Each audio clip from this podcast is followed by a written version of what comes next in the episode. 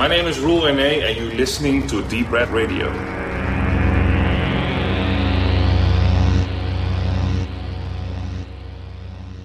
Herzlich willkommen, liebe Hörer, zur nun schon siebten Sendung in diesem Jahr 2019. Wir haben uns wieder zusammengefunden hier, diesmal in meinen heiligen Hallen, um euch wieder ein wildes Potpourri an aktuellen Heimkino-Veröffentlichungen, Kinostarts und Klassikern, die wir mal so nebenbei gesehen haben, zu präsentieren. Wir haben natürlich auch wieder ein großes Highlight zeitlich sehr ausgebreitet und ausgewälzt vorbereitet. Der Benedikt äh, kündigt es euch gleich an. Nicht, dass ich jetzt hier was Falsches sage. Und wir haben im Kinostart von ähm, Friedhof der Kuscheltiere, dem Remake, das zur Anlass genommen, uns mal allgemein mit der Materie zu beschäftigen, mit dem Roman von Stephen King, mit der ersten Verfilmung und auch mit dem zweiten Teil, der eigentlich nichts damit zu tun hat. Äh, einige Heimkino-Veröffentlichungen zu denen auch ein ganz neues Gebaren mit 90s gehört. Ein Film, den wir in der letzten Sendung noch als Kinostart besprochen haben, der tatsächlich rund einen Monat später jetzt auch schon seine Heimpremiere feiert. Wir haben auch da das ähm, Rezi-Exemplar bekommen, sage ich gleich noch ein paar Worte dazu. Was hast du, was haben du und der Stefan vorbereitet als großen Hauptakt der heutigen Sendung? Da du es als Highlight beschrieben hast, würden vermutlich viele beim ersten Anblick erstmal es als Lowlight bezeichnen. Es geht um Alarmstufe Rot 2 mit Steven Seagal. Und dieses ist dieser, dieser halbdicke Mann, der in den 80er und 90er Jahren ganz cool war, finden manche zumindest. Und äh, wir haben uns diesen Film erwählt, A, weil er aktuell eben auf Blu-ray erschienen ist, vor kurzem, und weil der Regisseur eben für uns interessant ist und Geoff Murphy, der über den viel zu wenig gesprochen wird und das tun wir dann leider auch nicht so viel, aber immerhin äh, erwähnen wir ihn mal. Ja, das kommt dann hinten, das, das dicke Ende kommt zum Schluss, das passt wieder gut zu Seagal. Das dicke Ende. So, ja, das ist das, was am Ende ist und dann viel Verschiedenes noch. Genau, dann lass uns kurz in die Medienshow einsteigen und ich wollte die beginnen, indem ich dir zwei Zahlen nenne. Ich weiß nicht, ob du den Zusammenhang dann gleich weißt, worum es geht. Du bist ja der Zahlenmensch bei uns. Und ob du drauf kommst. Die eine ist 155 und die andere ist 86. Äh, 155, es muss um Till Schweiger gehen. Es geht um Till Schweiger. Das sind nämlich, das ist nämlich die Zuschauerzahl am zweiten Wochenende für Honey in the Head in den deutschen Kinos bei und das ist noch das viel krassere, nicht irgendwie fünf Kopien, die da kursierten, Über sondern 86 86. Über ja. 80 Kopien, ja. Und jetzt nochmal die Zahl der Gesamteinnahmen in den USA. Das waren 12.000 12.000 Dollar. Ich sehe, du bist wieder bestens vorbereitet. Ah. Ähm, wird der Mann nochmal Geld kriechen irgendwo? Ja, also ich natürlich hab gehört, wird er er macht einen neuen. Tatort, aber danach. Ja, natürlich wird er das. Er wird auch wieder, weil, warum ein Flop? Man muss es ja so sagen. Im deutschen Kino ein Flop. Ähm, und dabei ist es ja noch ein internationaler Film. Natürlich gibt's diese ganzen Gekrätsche, dass es eben ein Film ist, der äh, mit deutschen Geldern finanziert würde für Hollywood. Deswegen, 4,6 deswegen Millionen läuft er auch nur. Das ist der einzige Grund, warum er in Deutschland im Kino kommt, weil er muss im Kino starten, weil er eine Filmförderung hat. Äh, Till Schweiger hätte wohl schon selber gesagt, dass das eben Tiefpunkt ist, so äh, schaffenstechnisch. Weiß ich nicht, ob das stimmt oder ob das jetzt irgendwie ja, interpretiert ist, aber das ist ja jetzt, äh, Till Schweiger ist, vielleicht äh, kräuseln Sie mir gleich die Zähne, aber er ist nun mal ein guter Filmemacher in dem Sinne, dass er das Publikum erreicht in Deutschland mit dem, was er tut. Er hat eben die sechs, sieben Millionen jedes Mal bei Komödien, bei Dramen, selbst bei actionmäßigen Sachen, die er mal macht, außer jetzt mal diese Tatortgeschichten, die im Kino dann auch nicht funktionieren. Äh, aber ansonsten ist er ein der erfolgreichste äh, rückfinanzierende Filmförderungsfilmemacher in Deutschland. Und deshalb wird er selbstverständlich wieder Geld bekommen. Hat ja auch schon angekündigt, dass der Tatort nicht so actionlastig sein wird, nur für den Höhepunkt, damit auch die älteren Zuschauer äh, sich da ein bisschen besser Der Höhepunkt ist dann ein Orgasmus. mit anfreunden können. Ich weiß nicht, Hauptsache, und das hat immer meine Oma angekreidet, dass man ihn so schwer versteht, weil er die Zähne so schlecht Ja, auseinander gut, bekommt. aber das war bei Herbert Grönemeyer auch immer so und der hat ja auch Erfolg. Ja, und jetzt haben wir schon wieder über Honig im Kopf gesprochen. Das haben wir in der letzten Sendung schon getan in der Einleitung. Wir tun's nie wieder. Äh, möchtest du noch was anderes sagen oder möchtest du übergehen zu was anderem? Ja, nee, zu was richtig Guten. Ich habe es ja jetzt gerade schon angeteasert. Also nur irgendwie drei Wochen gefühlt, nachdem wir im Kino gewesen, gewesen sind, kam jetzt auch schon von Mid-90s ähm, das Rezensionsexemplar angeflogen. Denke, danke hier nochmal an MFA. Das ist der Film des Jahres schreibt Device. Naja. Jonah Hill ist auf Gold gestoßen. Mit 90s ist ein Meisterwerk unwiderstehlich Rolling Stone. Das ist gut, dass wir mittlerweile gar nicht mehr uns die Mühe machen, selber was zu dem Film zu sagen, sondern Pressetexte von anderen Portalen das vorzulesen. Das stimmt ja nicht. Ihr braucht einfach nur unsere letzte Sendung anzuhören. Die ist eigentlich auch noch total taufrüch und dann werdet ihr da mindestens zehn Minuten explizite Analyse zu dem, was wir damals im Kino erlebt haben, hören. Zur Veröffentlichung für den Heimkinomarkt kann man jetzt leider gar nicht so viel mehr sagen, weil die Specials beschränken sich auf Trailer und Trailer-Show. Da wünscht man sich immer so als Sammler ein bisschen mehr. Da wir den Film aber im Kino schon gelobt haben, ähm, loben wir ihn natürlich jetzt auch. Schlechter wird er nicht geworden ja. sein, nehme ich mal an wahrscheinlich vom Seherlebnis noch viel mehr 90er-like, weil dann wer vielleicht noch so einen alten Fernseher, noch so eine schöne Röhre zu Hause hat, mit am besten noch einem 4 zu 3 Bild, der kann den dann richtig genießen. Man müsste mal gucken, wie das dann auf dem neuen, eigentlich auf 16 zu 9 ausgelegten neuen, in Anführungszeichen, Fernsehern, Flatscreens sich so guckt. Also auf jeden Fall immer noch eine derbe Empfehlung. Also solange ihr natürlich nur noch sowas habt in den USA, ne, wurde jetzt der, was war's, Samsung, ne, hat eingestellt, Produktion von DVD und Blu-ray-Playern komplett für den amerikanischen Markt.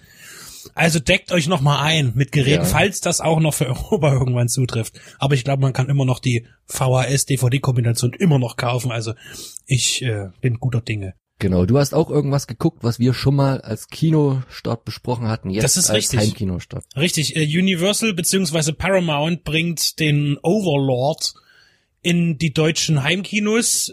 In Deutschland hat man noch ein Operation oder Operation davor gespannt im, im Verleihtitel. Ja, die Inhalt nochmal ganz schnell. Es geht um eine Truppe von Leuten, die eben den, die den Sturm auf die Normandie vorbereiten sollen, weil da ist noch so ein Störsender und die müssen halt den vernichten, damit der D-Day vollzogen werden kann. Und dabei treffen sie allerdings auf irgendwelche hinterhältigen und hinterlistigen Bunker experimentellen Doktoren, die eben den deutschen Übermenschen schaffen, den tausendjährigen Soldaten, ähm, heißt es im Film. Ja, darum geht es. Produziert von J.J. Abrams. Äh, Julius Avery hat Regie geführt. Insofern interessant, dass er Son of a Gun gemacht hat. Gibt's auch eine Review bei uns. Äh, die habe ich gemacht, tatsächlich. Ähm, toller Film. Und ja, das ist so ein das, das Budget ist lediglich eingespielt worden. Das ist bei dem Film auch, das ist ein Medium-Budget-Film. Dafür eigentlich ganz gut, wenn ich überlege, dass die Effekte sind nicht sonderlich so prall, aber auf dem gleichen Niveau wie jetzt die aktuellen Avengers-Filme und da, und da ist wirklich ein, ein, ein 100 Millionen Fenster dazwischen. Ich finde, was der Film dringend gebraucht hätte, wäre eben besseres Make-up, bessere Make-up-Effekte, also Richtung Rob Bottin oder äh, KNB mehr, also Realpyro haben sie drin, aber dann versauen sie sich's wieder mit, mit zu viel CGI, im hintenrum noch mehr Action rein produzieren, die gar nicht da ist. Äh, Feuer lässt sich eben schlecht dubeln, das ist einfach so. Äh, der Film gibt sich schon Mühe, ist aber letztlich zu lang für die Thematik, ein bisschen langweilig.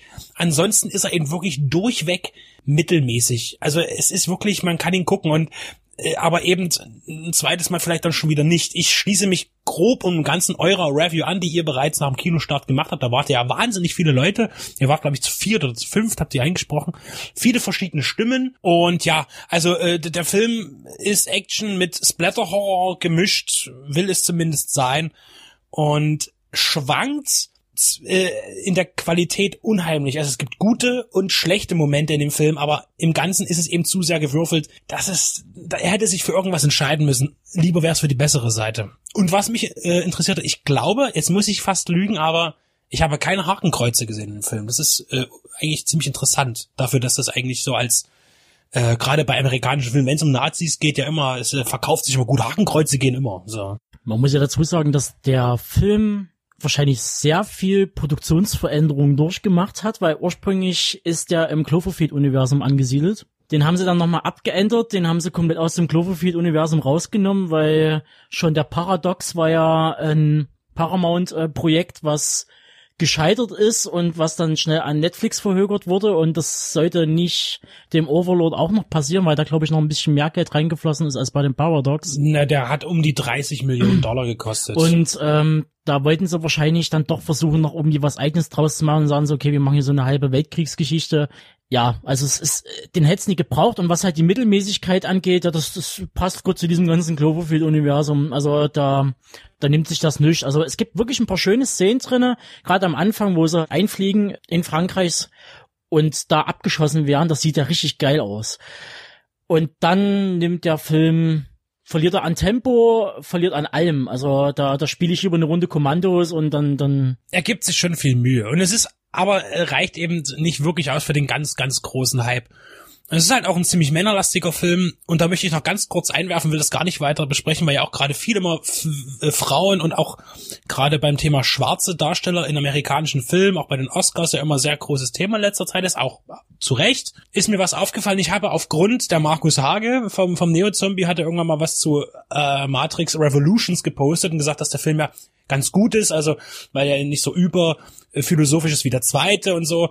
Und da habe ich irgendwie Lust bekommen, mir den mal anzuschauen. Und dabei ist mir aufgefallen, dass es wirklich ein Wahnsinnsfilm ist, weil in diesem Film spielen so viele Ethnien mit und auf gleicher Basis gibt äh, genauso es gibt wei wenig weiße Darsteller im Vergleich dann viele Asiaten und Schwarze und wahnsinnig viele Frauen auch in starken Rollen und da fiel mir das so ein eigentlich mh, bei dieser ganzen Thematik mit äh, Frauen und eben ähm, nicht weiße Menschen in amerikanischem Kino fiel mir auf, dass dieser Film das ohne das groß irgendwie rauszukehren einfach gemacht hat.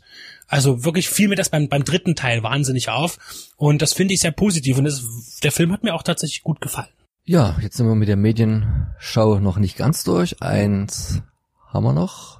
Neulich haben wir mal bei, bei so einer tollen Aktion mitgemacht im Internet, wo man viele Filme für wenig Geld kaufen kann auf irgendwelchen Internetportalen und da hm, habe ich mir einen Film gekauft, der mir noch nie vorher aufgefallen ist. Ja, das ist ganz schlimm wahrscheinlich, wenn ich jetzt sage, sagen, oh, den Film habe ich schon 15 Mal gesehen und den, oh, da war ich im Kino damals. Es geht um Entity. Der ist rausgekommen bei so einem Mischmasch, auf jeden Fall Koch Media Dachverband und ist ja ein übersinnlicher Geisterfilm äh, von 81 ein Jahr eher als Poltergeist und es ist wahnsinnig interessant, dass er noch bei Poltergeist stand, Story Steven Spielberg im, im, im Abspann oder Vorspann und Entity, der ein Jahr vorher kam, als auch die Produktionsgeschichte etwas eher begann vermutlich, ist genau dasselbe. Also vom Basis her dieselbe Geschichte, bloß viel krasser, düsterer, ernster, weil eben die Hauptdarstellerin, die von Barbara Hershey gespielt wird, eben von einem unsichtbaren Wesen vergewaltigt wird, mehrfach. Und das sind wirklich üble Szenen. Und der Film geht richtig tief rein, hat wahnsinnig gute Charaktere, auch die Kinder, also der Sohn von ihr, der schon sehr erwachsen ist, ist diese Symbiose zwischen der Familie und allem ist sensationell. Die Effekte sind krass, da hat Stan Winston seine Finger mit im Spiel gehabt. Äh, ein Wahnsinnsfilm, gegen den Poltergeist aussieht wie ein wie hat es der der der Gauleiter äh, Gauland von der AfD gesagt, ja ein Vogelschiss äh, gegen gegen Poltergeist äh, anders. Also wirklich Entity kann ich nur empfehlen, gibt es günstig auf Blu-ray zu kaufen. Der stellt Poltergeist in den Schatten und zwar richtig, muss ich ehrlich sagen, unbedingt anschauen. Das war noch das, was ich zu sagen hatte.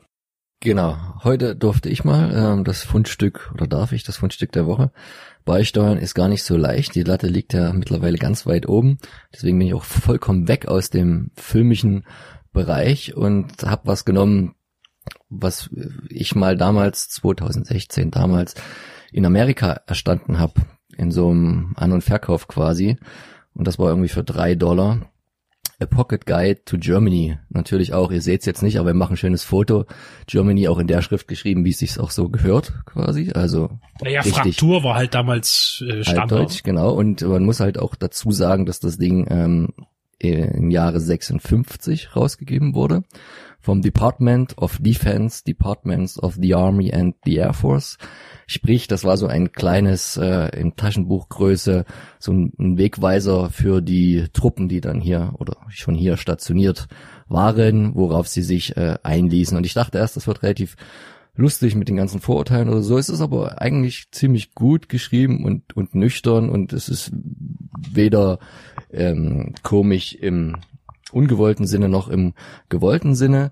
Aber es ist erstens wunderbar zu sehen, wie sehr sich andere mit unserer Sprache schwer tun. Und das ist eigentlich fast das Lustigste, weil hier sind so ein paar Sätze, die jemandem mitgegeben werden oder Worte, wie man sie ausspricht. Und dann merkt man, dass es halt für so deutsche Entsprechungen wie unsere Umlaute oder halt unser CH im Amerikanischen nichts gibt. Und wenn dann gesagt, wie sagst du guten Tag, also good day, dann ist halt hier in den ihrer Lautschrift Goten und dann tak, tak. Und äh, da braucht man sich nicht wundern oder Go, Goten nackt, nackt. Also die könnte das nicht äh, oder Ich es geht mir gut. Es geht mir gut, soll das heißen, ne? Das erinnert Also- mich an Monty Python schon wieder mit dem Phrasenbuch, ja. Das, ich will jetzt gar nicht sagen, das ist sch schlecht oder falsch, ne, weil, weil, weil, weil was ist eine richtige Lautschrift, obwohl man das ja eigentlich, glaube ich, mal andersrum hat man das ja durchaus festgelegt, wie man im Deutschen ausspricht, was Englisch was heißen muss oder beim Französischen, aber das ist eigentlich sehr, sehr lustig, weil die vieles halt mit einem, mit ihrem Y ersetzen, gnädiges Fräulein und wie, wie das dann so geschrieben ist. Also wunderschön, kann ich mir schon vorstellen, dass da viele an unserer Sprache verzweifelt sind. Was natürlich damals noch anders war als heute. Du hast es gerade so ein bisschen angesprochen mit den Minderheiten im Film oder Repräsentanz von Frauen im Film, wie stark ähm, die wiedergegeben sind, ob das gesellschaftlich sich so widerspiegelt. Also hier ist noch eine schöne Karikatur oder keine Karikatur, aber you will notice much shaking of hands and doffing of hats in Germany. Also viel Händeschütteln und Hut abnehmen. Man muss dazu sagen, Germany ist hier natürlich immer nur die drei ehemaligen westlichen Besatzungszonen. Natürlich ähm, ist die sowjetische hier rausgelassen, was die amerikanischen Streitkräfte angeht. Ähm, was wollte ich eigentlich? Ich hatte doch noch eine schöne Seite. Äh, The Germans are skilled, energetic and hardworking people. The remarkable job we have done in rebuilding their devastated country in 10 years is visible proof of their dynamic qualities. Talent for organization and industrial management is shown in their flourishing industries whose products are again competing with those of other nations in the world's markets. In these respects, Germans and Americans have much in common. So, das waren die guten Seiten. Aber es gibt natürlich auch Ja, ja, noch das hat sich halt in der Geschichte ja bewahrheitet. Wir haben ja quasi den Massenbord industrialisiert. Genau. Aber World, das war der Österreicher, können es nur mal sagen. World War II, of course, produced many changes in Germany. More than six and a half million German soldiers and civilians were killed or are missing. And more than one and a half million were left cripples. As a consequence, there is a surplus of millions of women. In the past, the German male's ideal of a woman's place in society was pretty well summed up in the words Kinder, Kirche und Küche, children, church and kitchen. Today there aren't enough husbands to go around, so many German women have to earn their own living and in some cases support their children. Naja, die Zeiten ändern sich manchmal auch langsamer, als man denkt in anderen Bundesländern. Ähm, ja, das wollte ich einfach mal vorstellen und ich leite jetzt sowas, und da war ich heute sehr froh, dass ich die Stelle gefunden habe, sowas von elegant rüber zu unserem nächsten und ersten großen Thema in der Sendung, nämlich den Friedhof der Kuscheltiere, weil beim Klima zum Deutschland, das vergessen auch immer sehr viele, wo man das eigentlich einordnen muss vom ähm, Breitengrad her, ist geographically Germany is a more northern country than the United States. Berchtesgaden, at the southeastern tip of Bavaria, Bayern, lies on the same parallel as Seattle and the northern tip of Maine. Und Maine ist natürlich jetzt das beste Stichwort für Stephen King. Und ja, damit leiten wir über zum Friedhof der Kuscheltiere.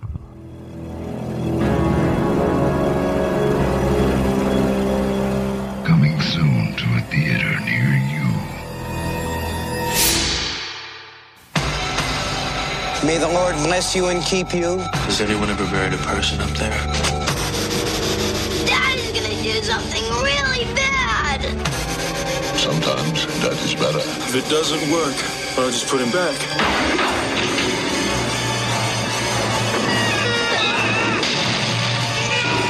Stephen King's Pet Cemetery, rated R. Starts Friday, April 21st at theaters everywhere. Es ist immer schön, in alten Büchern zu lesen und so 30 Jahre zurück in die Zeit zu fliegen. Das große Stephen King Filmbuch.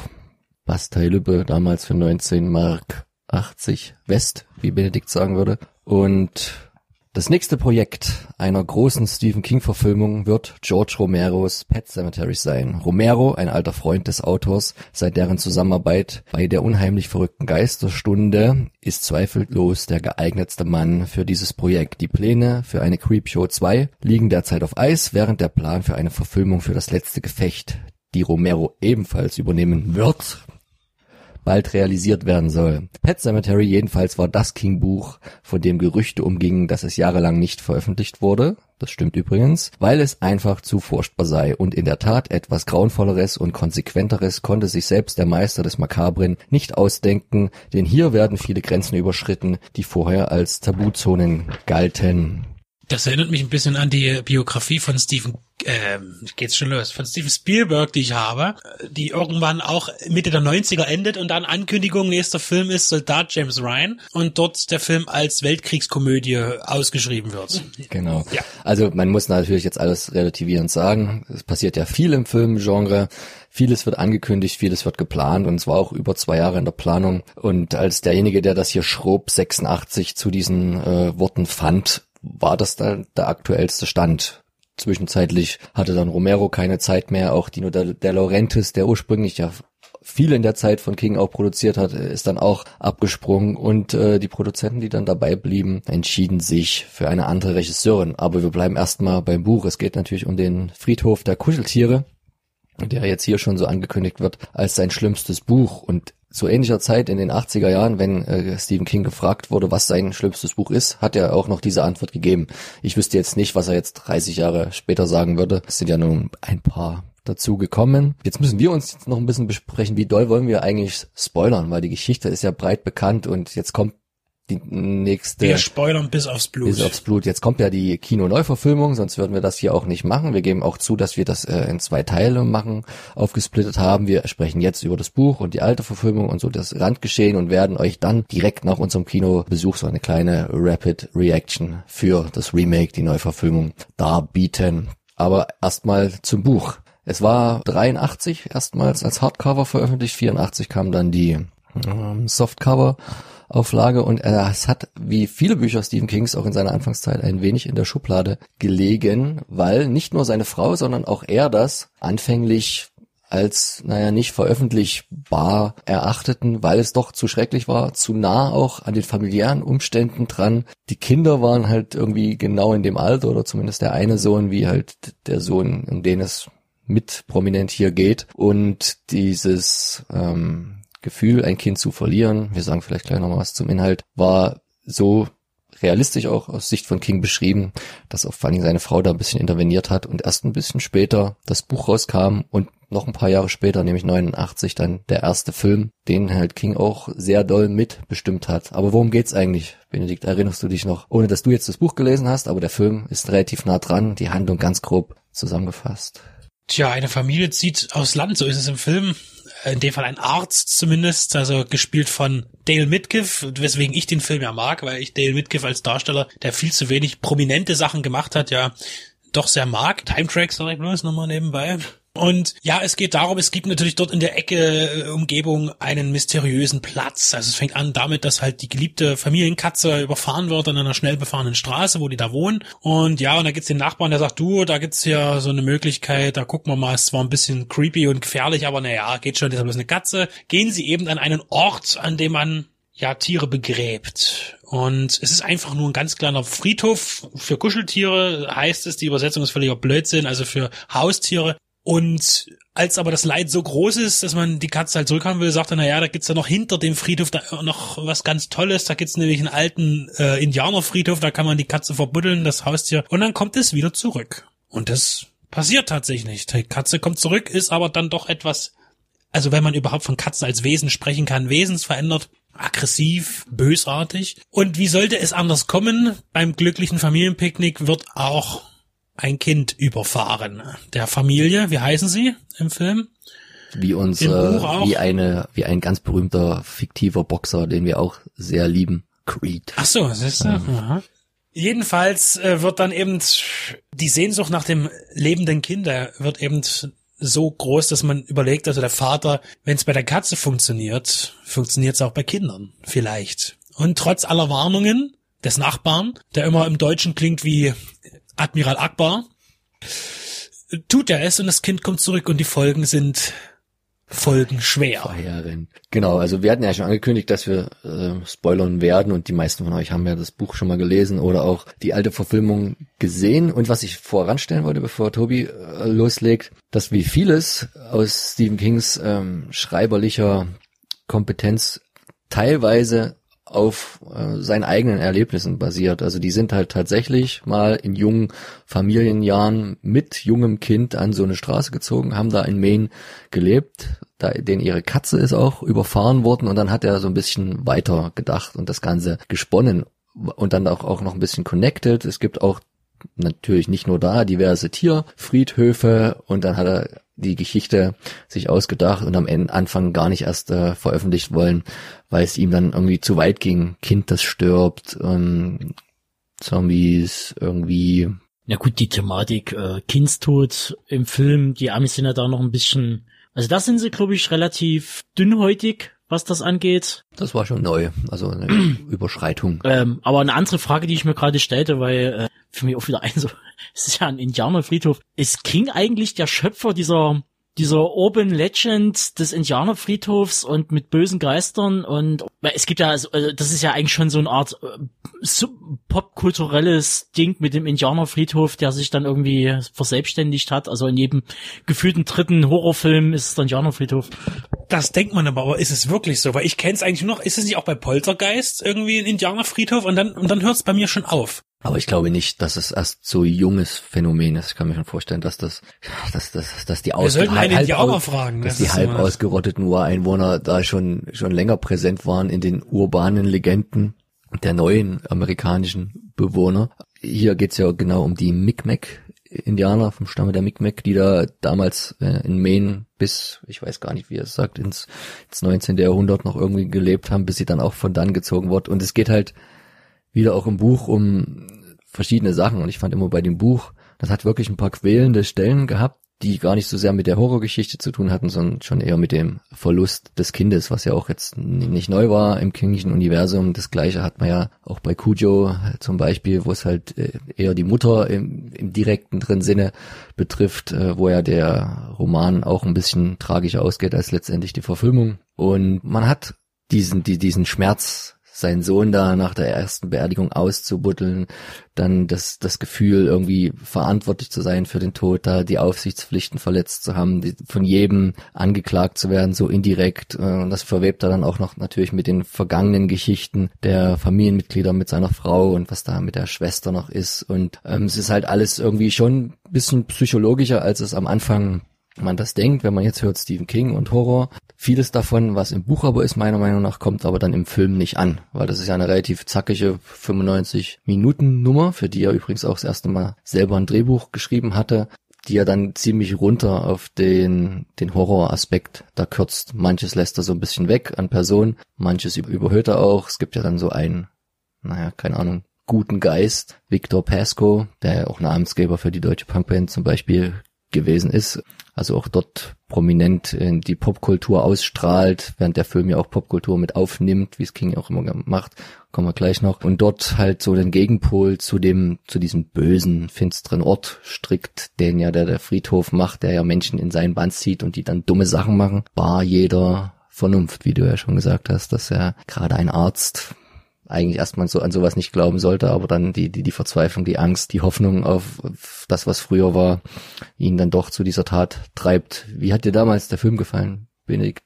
Der Dam alte. Damals ist gut, weil ich gar nicht weiß, wann ich die erste Sichtung eigentlich hatte. Es ist schon ewig her. Ich glaube, es war sogar vielleicht im Fernsehen eine gekürzte Fassung. Ich habe den Film tatsächlich aktuell das letzte Mal gesehen vor gar nicht allzu langer Zeit. Der war tatsächlich zwei Monate sein. ne, glaube ich. Ja, möglich und sicherlich auch für die Zeit zurecht. Also zumindestens, wenn man dran denkt, nach welchen Bewertungsurteilen das gelaufen ist. Natürlich ist es hart. Also ich fand ihn, ich finde den Film nach wie vor gut guckbar. Er ist eben auch sehr kurz, er ist zügig gestaltet und für mich auch sehr atmosphärisch und vor allen Dingen gerade am Ende hin, wenn dann eben das Kind zurückkehrt, das ja wirklich in einem, man sagt in den USA immer noch Baby, aber das ist vielleicht zwei Jahre alt oder so, äh, mit dem Messer da rumläuft und die Leute kalt macht und wie gut das auch gemacht ist. Das heißt, es ist wirklich furchteinflößend, weil es ist so geschickt gemacht mit, mit dem, ja, kleinen Darsteller oder wie auch immer die das gemacht haben, ähnlich wie bei Chucky, aber da ist er wirklich nur eine Puppe, das Kind von vorne zu zeigen, das Gesicht und das ist so gut geschnitten, wie es dann irgendwie über, mit dem Messer irgendwo langläuft. Das, das ist technisch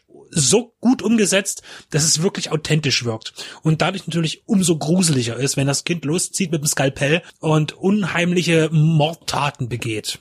Auch wenn der Bodycount ja sehr gering bleibt, ist es halt trotzdem Ja. sehr intensiv. Der Film ist auch nicht so zeigfreudig geworden, wie es, glaube ich, ursprünglich mal geplant war, wenn das auch ein Herr Romero gemacht hätte. Das ist jetzt kein, keine harte Zombie-Splatter äh, geworden. Da musste wohl auch Mary Lampert ein bisschen Überzeugungsarbeit leisten, Richtung King das gar nicht so grafisch umzusetzen, wenn ich da richtig informiert bin, wie er es ursprünglich wollte mit seinem Drehbuch. Also ich habe den Film als Videofassung gesehen aus der Videothek. Hat meine Schwester wollte den, glaube ich, haben und ich durfte dann mal so kurz mit rein äh, lunchen und Welche Szene war's? also ich glaube die die Szene die äh, zwei Szenen die äh, die hängen blieben eher atmosphärischer Natur das war zum einen dieser riesengroße Biberdamm der sehr furchteinflößend groß einfach war relativ klein ich bin immer noch klein Totholz, macht das Alter. oder wie es es Ähm, im Buch. Genau, das ist ja ein riesiger Wall, der schön in Szene gesetzt ist. Und dann natürlich die Szene mit der dahinschimmelnden Schwester. Zelda. Mhm. Genau, die hat mich, glaube ich, es ist sehr, sehr lange verfolgt als äh, kleiner Bub. Aber im Großen und Ganzen, ich habe den dann viele Jahre später, äh, jetzt vor zwei Jahren oder so, habe ich den, glaube ich, gesehen, ist leider meines Erachtens schlecht gealtert. Also es gibt ein paar Szenen, die sind immer noch klasse. Ich finde halt speziell die, die Thematik, dann am Ende das Kind läuft amok mit dem Messer in der Hand und der Vater ist quasi gezwungen, sein eigenes Kind zu töten. Das ist ja was, ist ja ein Unterschied, ob ein Kind durch einen Unfall ums Leben kommt oder ob man selber Hand anlegt. Vor allen Dingen mit der, mit der Thematik, man weiß eigentlich, ist es ja schon tot. Aber wenn es natürlich trotzdem auf, auf den Vater zukommt mit den Worten Daddy, ähm, dann, ähm, dann, Da, da fällt schwerer, die dann- Heroinspritze ihm in den Hals zu rammen. Quasi. ja, Man fragt sich natürlich aber im Nachhinein, warum hat der Nachbar ne, einfach seine Klappe gehalten, dann wäre es nicht so weit gekommen. Gut, also, das erklärt der Film nicht, aber das Buch, das ist halt das, dass, dass diese, diese negative Aura, die von diesem Ort ausgeht, einem in sein Band zieht und dann Sachen machen lässt, die man nicht tun sollte. Das ist ja auch so einmal das Motiv des, des, des, des Kindstods und einmal das Motiv des bösen Ortes, was ja äh, auch schon in dem Sinne recycelt ist bei King mit Shining, ne, wo halt auch schon das zutiefst Böse von dem Hotel ausgeht, was ja auch wiederum in der Kubrick-Verfilmung ganz an den Rand so ein bisschen drängt und wo es ein, wo man dann einfach nur einen verrückten Jack Nicholson hat, aber diese, die, diese böse Aura des Hotels ist ja auch im, im Roman viel präsenter.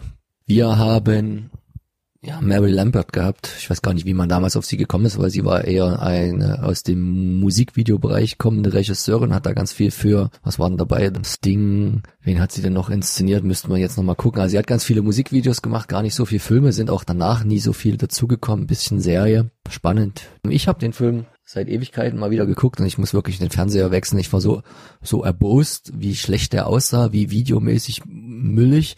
Aber ich habe dann nochmal in meinem Laptop geguckt zum Vergleich und da war dann dieses schöne, alte, kriselige Bild, wie man es so gewohnt ist von einem Kinofilm der damaligen Zeit, wo ich dann gesehen habe, das lag zum Glück nicht an dem Film, sondern an meinem Scheißteil von Fernseher. Ich muss wirklich mal bei dir gucken, Benedikt, ob das besser wiedergibt. Ähm, das hat mir gar nicht so gefallen. Aber an sich hat er auch für mich die meiste Wirkung verloren. Und wie du schon sagtest, auch die Szene mit der Zelda, mit der Schwester, in dem Buch ja auch so eine Passage, die da schon sehr quälend erzählt ist, wo man auch gut dann die Hintergrund bekommt, warum seine Frau von dem Louis Creed da den Tod so ausklammert aus dem Leben auch der Tochter mit dem Hintergedanken. Also es ist immer wieder schön, dieser kleine Mikrokosmos an Leuten, der bei King halt immer so wichtig ist und das Ganze über den reinen Horror hinaus hebt, weil er es eigentlich doch sehr real abbildet.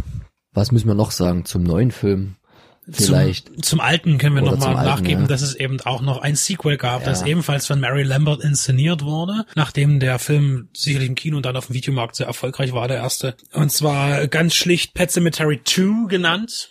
Schlagkräftig bespielt mit Edward Furlong, der damals ja schon einen Hype hatte durch Terminator 2 und ähnliche andere Projekte ging es immer weiter hoch. Das ging aber auch ganz schnell bei ihm wieder runter. Und mit Clancy Brown zum Beispiel als ja als Stiefvaterfigur. Und hier kehrt man also eigentlich ist der Film eine Art Remake des ersten nur eben dass jetzt hier eben keine Katze dann ist es ein Hund äh, der wiedergeholt wird dann ist es aber auch wieder eine Kreativ. wie, wie, wie kreativ. Muss aber sagen, dass mich der Film atmosphärisch auch noch mitnimmt. Das heißt, gerade diese, diese Tiersequenz, wo ich nie richtig wusste und das bis beim letzten Mal auch nicht wusste, ist es jetzt, das ist eine geschickte Mischung aus Puppe und aus echtem Tier, wenn das wiederkommt, auch mit diesen Augen, die dann so strahlen, wie wenn man eben Tiere, das reflektiert ja, wenn man da Licht drauf hält, in die Richtung der Augen. Das ist sehr gut gemacht. Also technisch schon sehr gut, der Film. Und ich, da, da auch wegen seiner, ebenfalls wegen seiner Kürze und Dichte und der Atmosphäre doch sehenswert empfinde. Und da ist ja auch dann wieder die Mutter sehr eine starke Rolle, die eben auch dann irgendwann dahin scheidet, beziehungsweise da muss man halt was machen. Man muss ja auch sagen, zu dem Alten, auch wenn er mittlerweile auch etwas überaltert aussieht, darf man den jetzt auch nicht in einen Topf zum Beispiel mit S oder wie du vorhin sagtest, Tommy Knockers werfen. Das waren ja alles damalige TV-Produktionen zur ähnlichen Zeit, bisschen später. Und das war wirklich ein Kinofilm, der auch, ich habe jetzt die Zahlen nicht im Kopf, zu damaligen Zeiten einer der erfolgreichsten Horrorfilme vom Einspiel her gewesen ist. Und das hat schon irgendwo funktioniert. Jetzt hat man sich Du wolltest den popkulturellen Bezug noch von Stephen King Stimmt, und genau. da wolltest du garantiert auf, auf äh, eine Band anspielen. Genau, also ich weiß gar nicht, also das, das Engagement der Band in der Verfilmung kommt sicher daher, dass im Buch immer ganz oft in vielen äh, Sequenzen Hey ho, let's go zitiert wird, wenn er Hey ho, let's go, jetzt grabe ich meinen Sohn wieder aus oder jetzt grabe ich ihn da wieder ein und es kommt immer mal vor und Stephen King ist Ramones Fan. Ich weiß gar nicht, wie, wie, wie direkt dann die Connection gewesen ist, ob die jetzt auch gute Buddies sind, mit welchen die die, wie die ganzen heißen da. Ähm, und auf jeden Fall hat man ja dann im Film an sich noch das titelgebende Lied, das sie ja direkt für den Film geschrieben haben und dann noch eingebaut in die Handlung noch ein anderes Lied, genauso wie es natürlich auch wieder kleine Hinweise gibt auf das Kingische Universum. Da ist mal vor allen Dingen im Buch so die, die, die Rede von dem tollwütigen Bernardiner oder von dem Ort Salem und oh, was ist das für ein komischer Ort? Was heißt denn hier Jerusalem Slot und so? Also sein kleines Kingematic Universe und mal gucken, wie genau solche Sachen jetzt in dem neuen Film untergebracht werden. Ich war eigentlich schockiert, aber das liegt daran, dass wir wahrscheinlich die Story kennen und gesehen haben, dass der letzte Trailer, den ich im Kino gesehen habe, das war, es war in zweieinhalb Minuten der Film und auch noch chronologisch richtig. Du hast alles gesehen, wo ich mir dachte, warum macht ihr das, Max, Leute? Max ist an die Decke gegangen neben mir, der, der, der, der hat fast sein, sein Bier quer, quer über die Masse verteilt. Also man hat, man hat schon an dem Trailer gesehen, dass es relativ originalgetreue Wiederverfilmung zu werden scheint, weil, weil in den Szenen... Es sollen wohl, sollen wohl ein paar Änderungen drinne sein, hat wohl schon King irgendwie selber gesagt, äh, wir werden, wir, ihr werdet dann hören, wie wir den fanden. Ist letztendlich aber wirklich du guckst den Trailer an und du kriegst alles gesagt, aber das ist wahrscheinlich ähnlich wie mit dem Serienformat in den Staaten, dass du halt den, die Vorschau kriegst für die nächste Folge irgendeiner Serie und ich muss dann immer wirklich hektisch, panisch alles zur Seite stoßen, samt der Frau äh, schnell auf Stopp drücken, äh, die Fernbedienung suchen, Mumiani um mich ja nicht vorspoilern zu lassen, aber das ist, heutzutage musst du das wahrscheinlich so machen, weil sonst die Leute zu doof sind. Ich weiß es nie. Oder gab da mal die Theorie, dass ja ein, ein Kinobesuch in den USA extrem teuer ist, weil wenn du, man geht aus von einem verheirateten Pärchen, äh, die haben Kinder, es gehen die ins Kino, da bezahlen die jetzt 15 Dollar jeweils an der Kinokasse, ist mal bei 30 Dollar, Babysitter für vier Stunden kostet dann auch nochmal 40, Parkplatz und so weiter, da geht's dann zu 100 Dollar und deswegen hey, aber, werden aber oftmals... Unlimited Refill bei Popcorn und äh, Cola. Ja. Gut, aber trotzdem. Und da kommen so hohe Kosten ran, dass sich viele Kino-Trailer-Cutter sagen, wir müssen den, den ja so machen, dass die Leute möglichst viel sehen und wissen, was sie kriegen. Das ist auch so, so total paradox. Aber man könnte sich ja auch kein SUV zulegen und nicht das halbautomatische Sturmgewehr. Das kostet auch Geld und äh, das wurde natürlich, wenn man das weglässt, dann Kinobesucher. In den USA fährt niemand SUVs, die fahren Trucks, ja. Man sagt dann immer mehr Pickup. Wo wir wieder bei Stephen King sind und, und bei Stephen Seagal. Aber das ist eine andere Verbindung, die halt jetzt.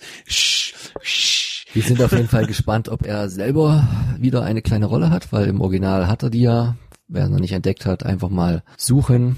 Erkennt man an der klassischen Friese ohne Vollbart, noch so als kleiner Tipp. Und es ist jetzt nicht der bekannte Cast, oder? Es waren jetzt keine. Ja, Dale Midkiff, eben der ja, ich meine, natürlich. ich meine im, im, im neuen dann. ja, doch im neuen äh, hast du ja Jason Clark ziemlich groß im Geschäft, macht viel Blockbuster ähm, und ist auf jeden Fall ein Gesicht, das gerade im amerikanischen Kino aktuell sehr populär ist. Zum Beispiel.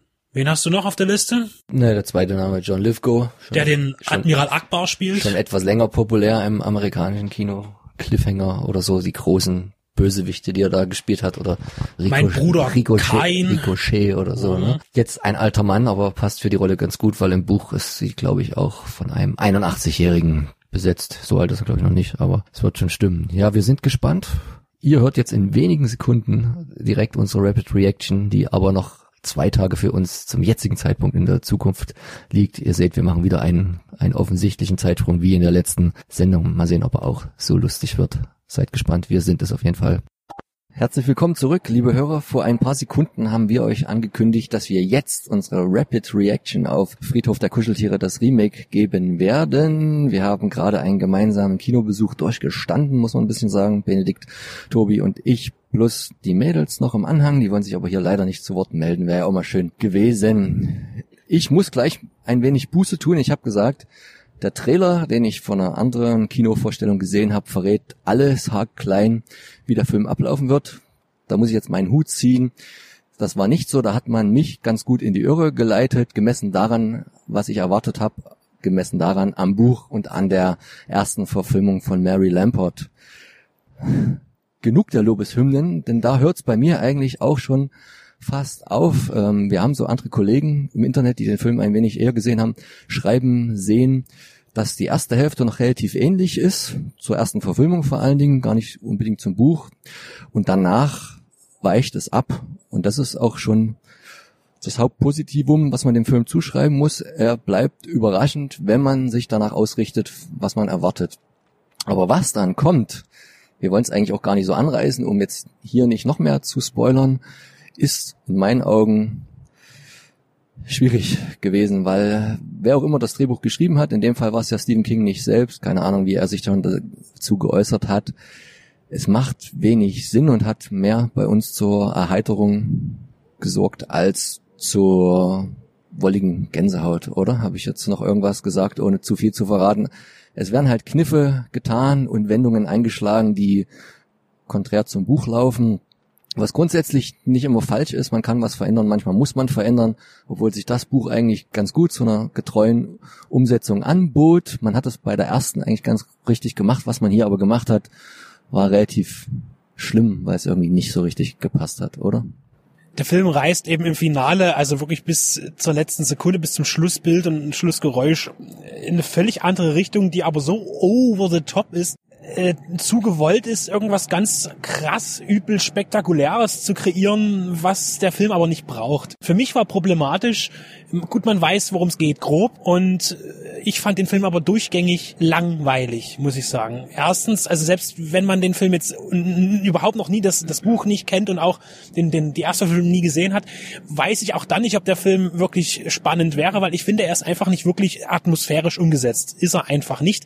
Es gibt ein paar Lichtblicke, man hat teilweise mit guten Effekten gearbeitet, dann aber auch wieder mit merkwürdigen Effekten, gerade was so Greenscreen-Sachen anging. Es gibt ein paar nette Verweise, zum Beispiel eben bei der äh, Tracker-Sequenz, wo das Kind überfahren wird im ersten, oh, jetzt habe ich schon gespoilert, aber ich denke, das ist bekannt. Äh, als das Kind überfahren wird, wird der Trucker ja abgelenkt im ersten Teil, weil er auch laut Radio hört und ich glaube, er schüttet irgendwie eine Bierdose um oder, oder Cola-Dose, irgendwas. Äh, und da läuft ja im Radio äh, Sheila is a Punk-Rocker und in dem Fall ist es ganz nett, dass man eben dort ist ja im aktuellen Film der Trucker abgelenkt von einem Handyanruf von einer gewissen Sheila. Das ist dann ganz nett, aber das reißt es eben nicht raus, zumal man dann auch noch die, nicht die Frechheit besitzt, aber es ist ein bisschen komisch. Äh, am Ende eben der Abspannsong eben dann natürlich der Song ist, der von den Ramones für den Film damals geschrieben wurde, aber interpretiert von einer anderen Band. Es fühlt sich auch komisch an.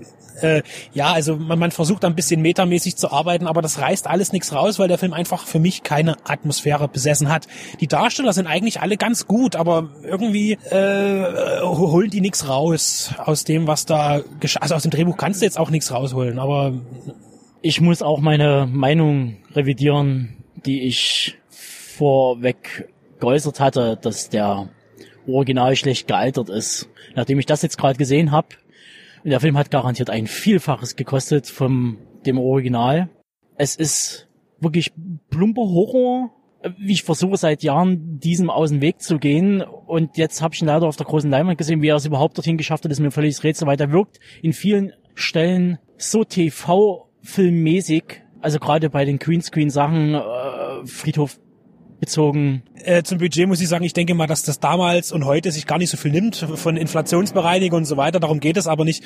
Was, was ich sagen muss, ist, dass, das, dass die Erstverfilmung von 89 so übel ist, so brutal ist, gerade im Finale. Der Reboot, das Remake erreicht es nicht. Und da ist das Problem, wann macht man ein Remake eigentlich rein theoretisch, wenn die Zeit reif ist, weil irgendwas Neues, Innovatives da ist. Und es gibt viele gute Remakes und dieses gehört nicht zu der Kategorie. Man kann ihn fast gleichsetzen von der Qualität her mit dem Carrie Remake. Tatsächlich äh, Brüder ist oder Brüder war dann als der Original und ähnlich verhält sich das, was die Drastik angeht, auch mit dem Remake von äh, Friedhof der Kuscheltiere. Bei Carrie konnte man aber wenigstens noch sagen, wenn du das Original nicht kennst, wenn du das Buch nicht kennst und guckst dir so einen Teenie-Horrorfilm der heutigen Zeit an, dann hat das irgendwie funktioniert.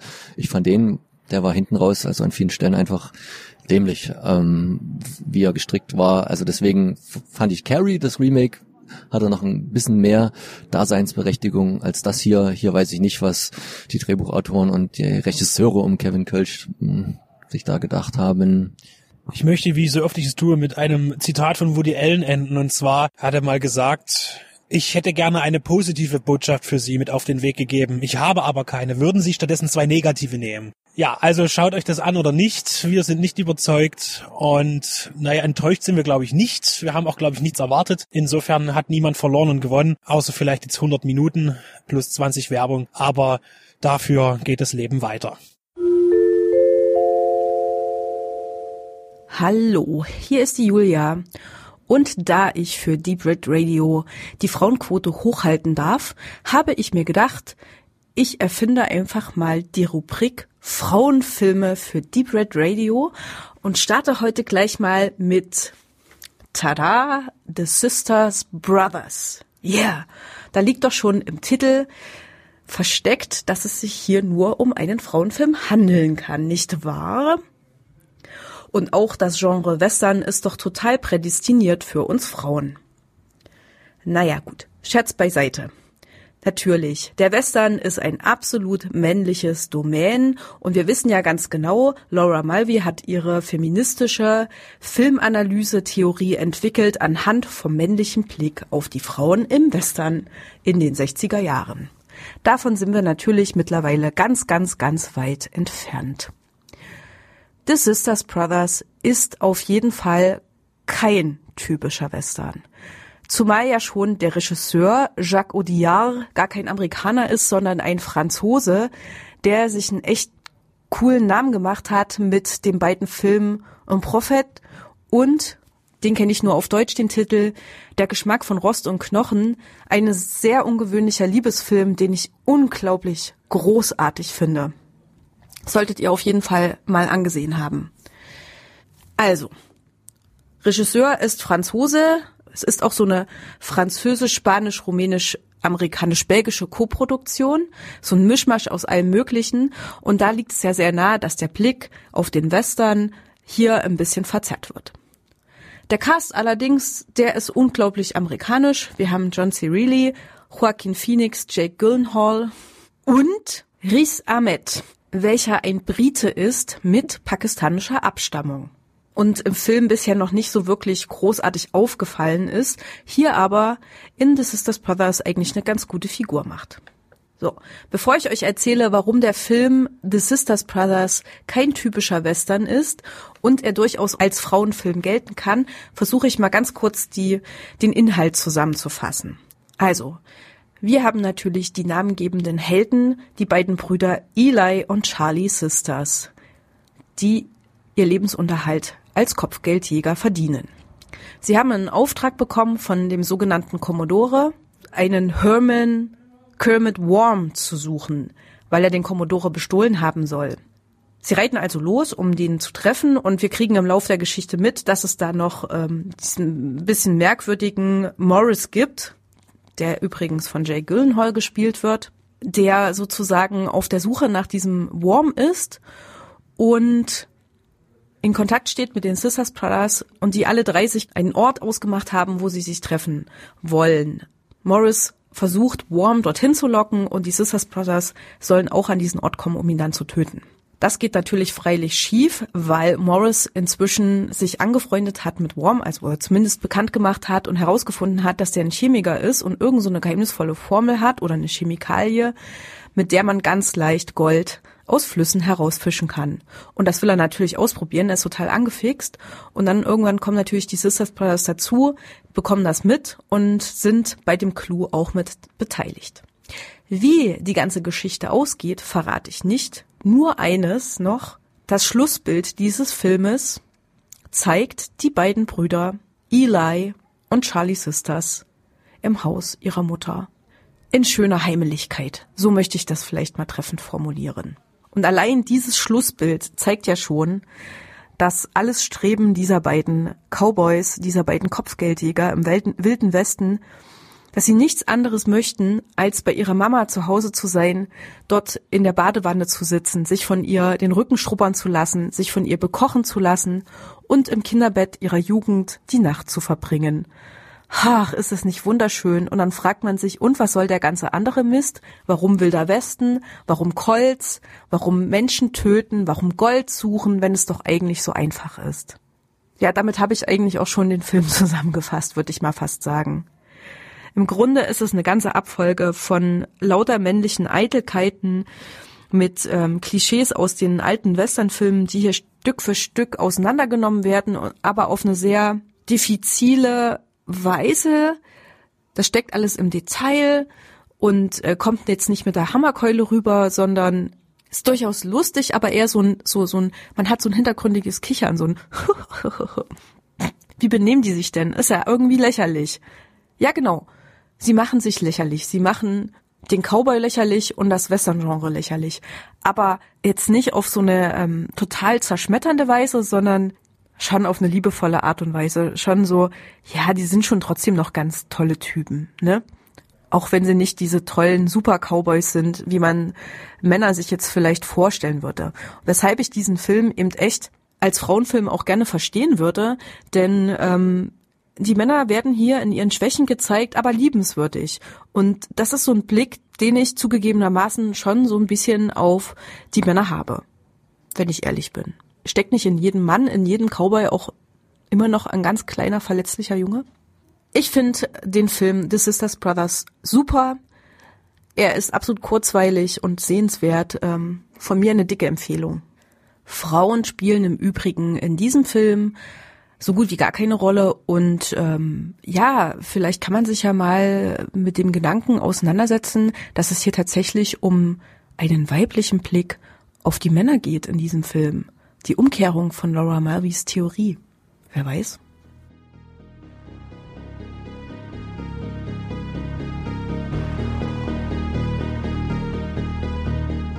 Hallo, hier ist der Benedikt von Deep Red Radio.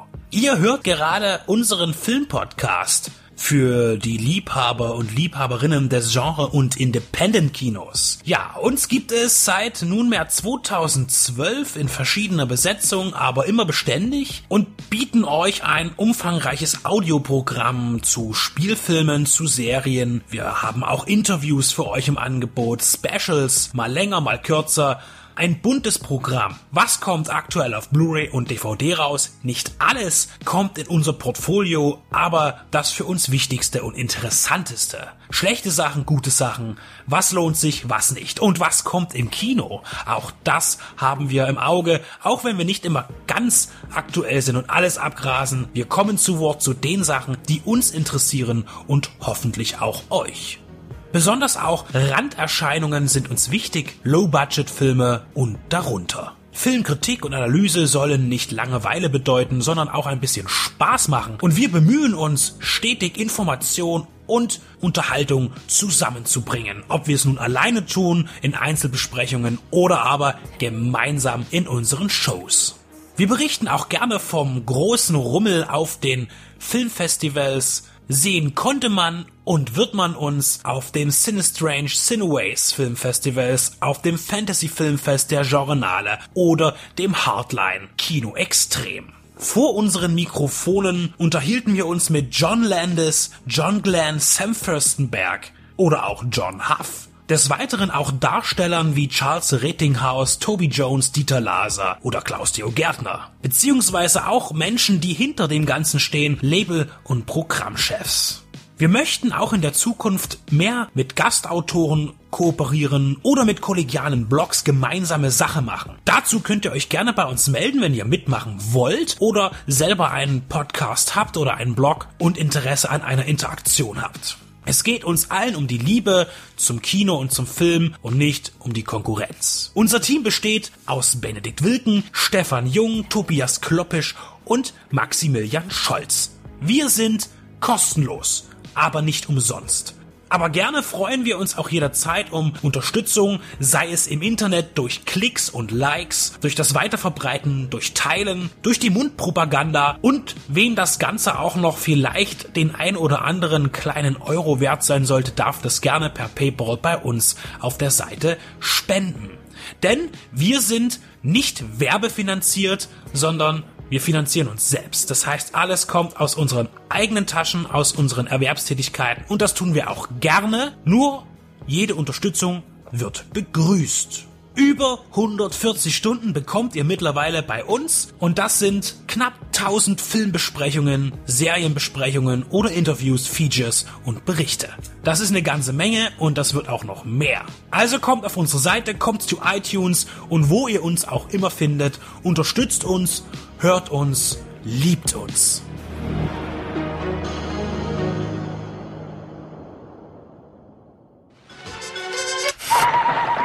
Five. Don't want to see it. Coming on in 20 minutes. Can't wait around to see it. When it. Video. It's the only way to get what you want to watch when you want to watch it. Action, adventure, horror, comedy, drama, suspense, romance. Great entertainment. Always a great value. Wir möchten euch heute über den Film Mega Time Squad von Tim Van Dammen erzählen, den wir gerade geschaut haben, der Benedikt und ich. Benedikt ist an meiner Seite. Der Film kommt von Pandastorm Pictures in Deutschland auf VHS-Edition raus, wie wir das schon bei Summer of 84 genießen durften. Wir standen auch mit dem Label im direkten Kontakt und auch mit dem Regisseur kurz. Und jetzt zu diesem kurzen, knackigen Film eine Review. Wir haben ihn gerade gesehen. Benedict, er ist low budget, ist ein neuseeländischer Film. Wir haben äh, zwei etwas bekanntere Gesichter, und zwar den Jonathan Brew und den Milo Cawthorn. Äh, ersterer zu sehen als Vampir in What We Do in the Shadows. Drei Zimmer oder vier. Drei, drei Zimmer Küche Sarg. Fünf Zimmer Küche Sarg, ja. ja, ja. Äh, was haben wir gerade für einen Film gesehen? Erzähl mal, was war dein Eindruck? Ja, ich finde, er hat eine ganz interessante Mischung. Das heißt, einerseits sieht er ziemlich groß aus, also man nutzt hier das CinemaScope-Format.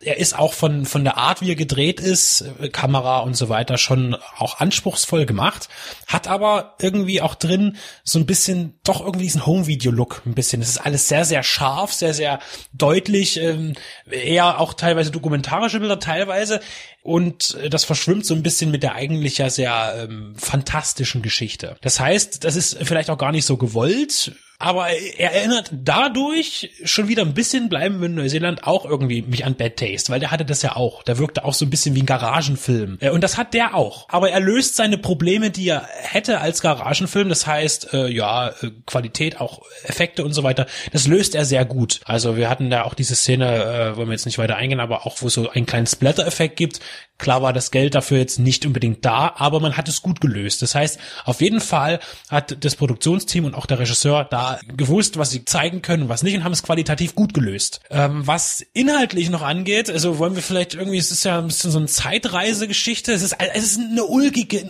ein Ulk-Film. Es ist eine Komödie mit einem, einem leichten Sci-Fi-Einschlag und Zeitreise, ein Zeitreisearmband, so ein bisschen Gremlin-mäßig von einem chinesischen Gebrauchtwarenhändler. Es gibt eine kleine Gangstergeschichte. Es gibt da also irgendwie so einen Gangsterboss, der eher aussieht wie der Nachbar, der samstags die Einfahrt äh, sprüht hier irgendwie. Also, Aber Ah, das ist ganz wichtig. Lass uns mal auf diese kurzen Einflüsse eingehen. Also Zeitreisen, wie du gesagt hast, ist ja auch ein beliebtes Fantasy-Thema. Das hat, wenn ich jetzt so länger drüber nachdenke, ich will das jetzt nicht mit Looper vergleichen, aber es hat so ein bisschen so einen Looper-Touch, ganz Mhm. kurz drin, der aber nicht sehr äh, dramatisch ernsthaft ausgebaut Nein. wird, sondern, sondern eher als nette Floskel sich immer wiederholt.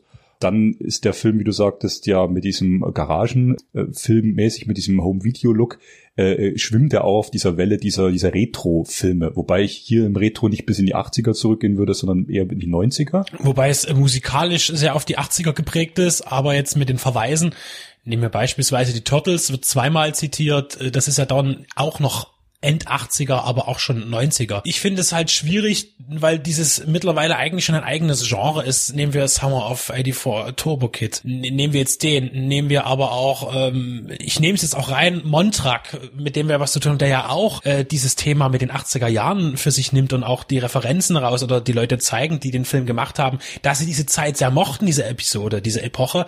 Das wird langsam zu viel. Also es, es, es, sollte jetzt langsam abklingen, damit es nicht mehr peinlich wirkt. Das heißt, der Film ist noch sehr grenzwertig dran, wobei er es nicht immer komplett auslebt, weil zwischendurch, man muss zugeben, der Film hat so eine halbe Stunde, der geht schon sehr kurz, um bei 80 Minuten, aber er hat die mittlere halbe Stunde, ist dann doch ein bisschen ermüdend, weil der Film fängt aber eigentlich ziemlich geil an. Ich glaube, wir haben die erste Viertelstunde haben wir viel gelacht, auch, auch zu Recht, berechtigt gelacht, nicht über den Film, sondern mit dem Film, weil der teilweise echt skurrile Charaktere an den Tag legt, gerade bei den Gangstern äh, gibt's dann alle Stereotypen, äh, aber hervorragend gemacht.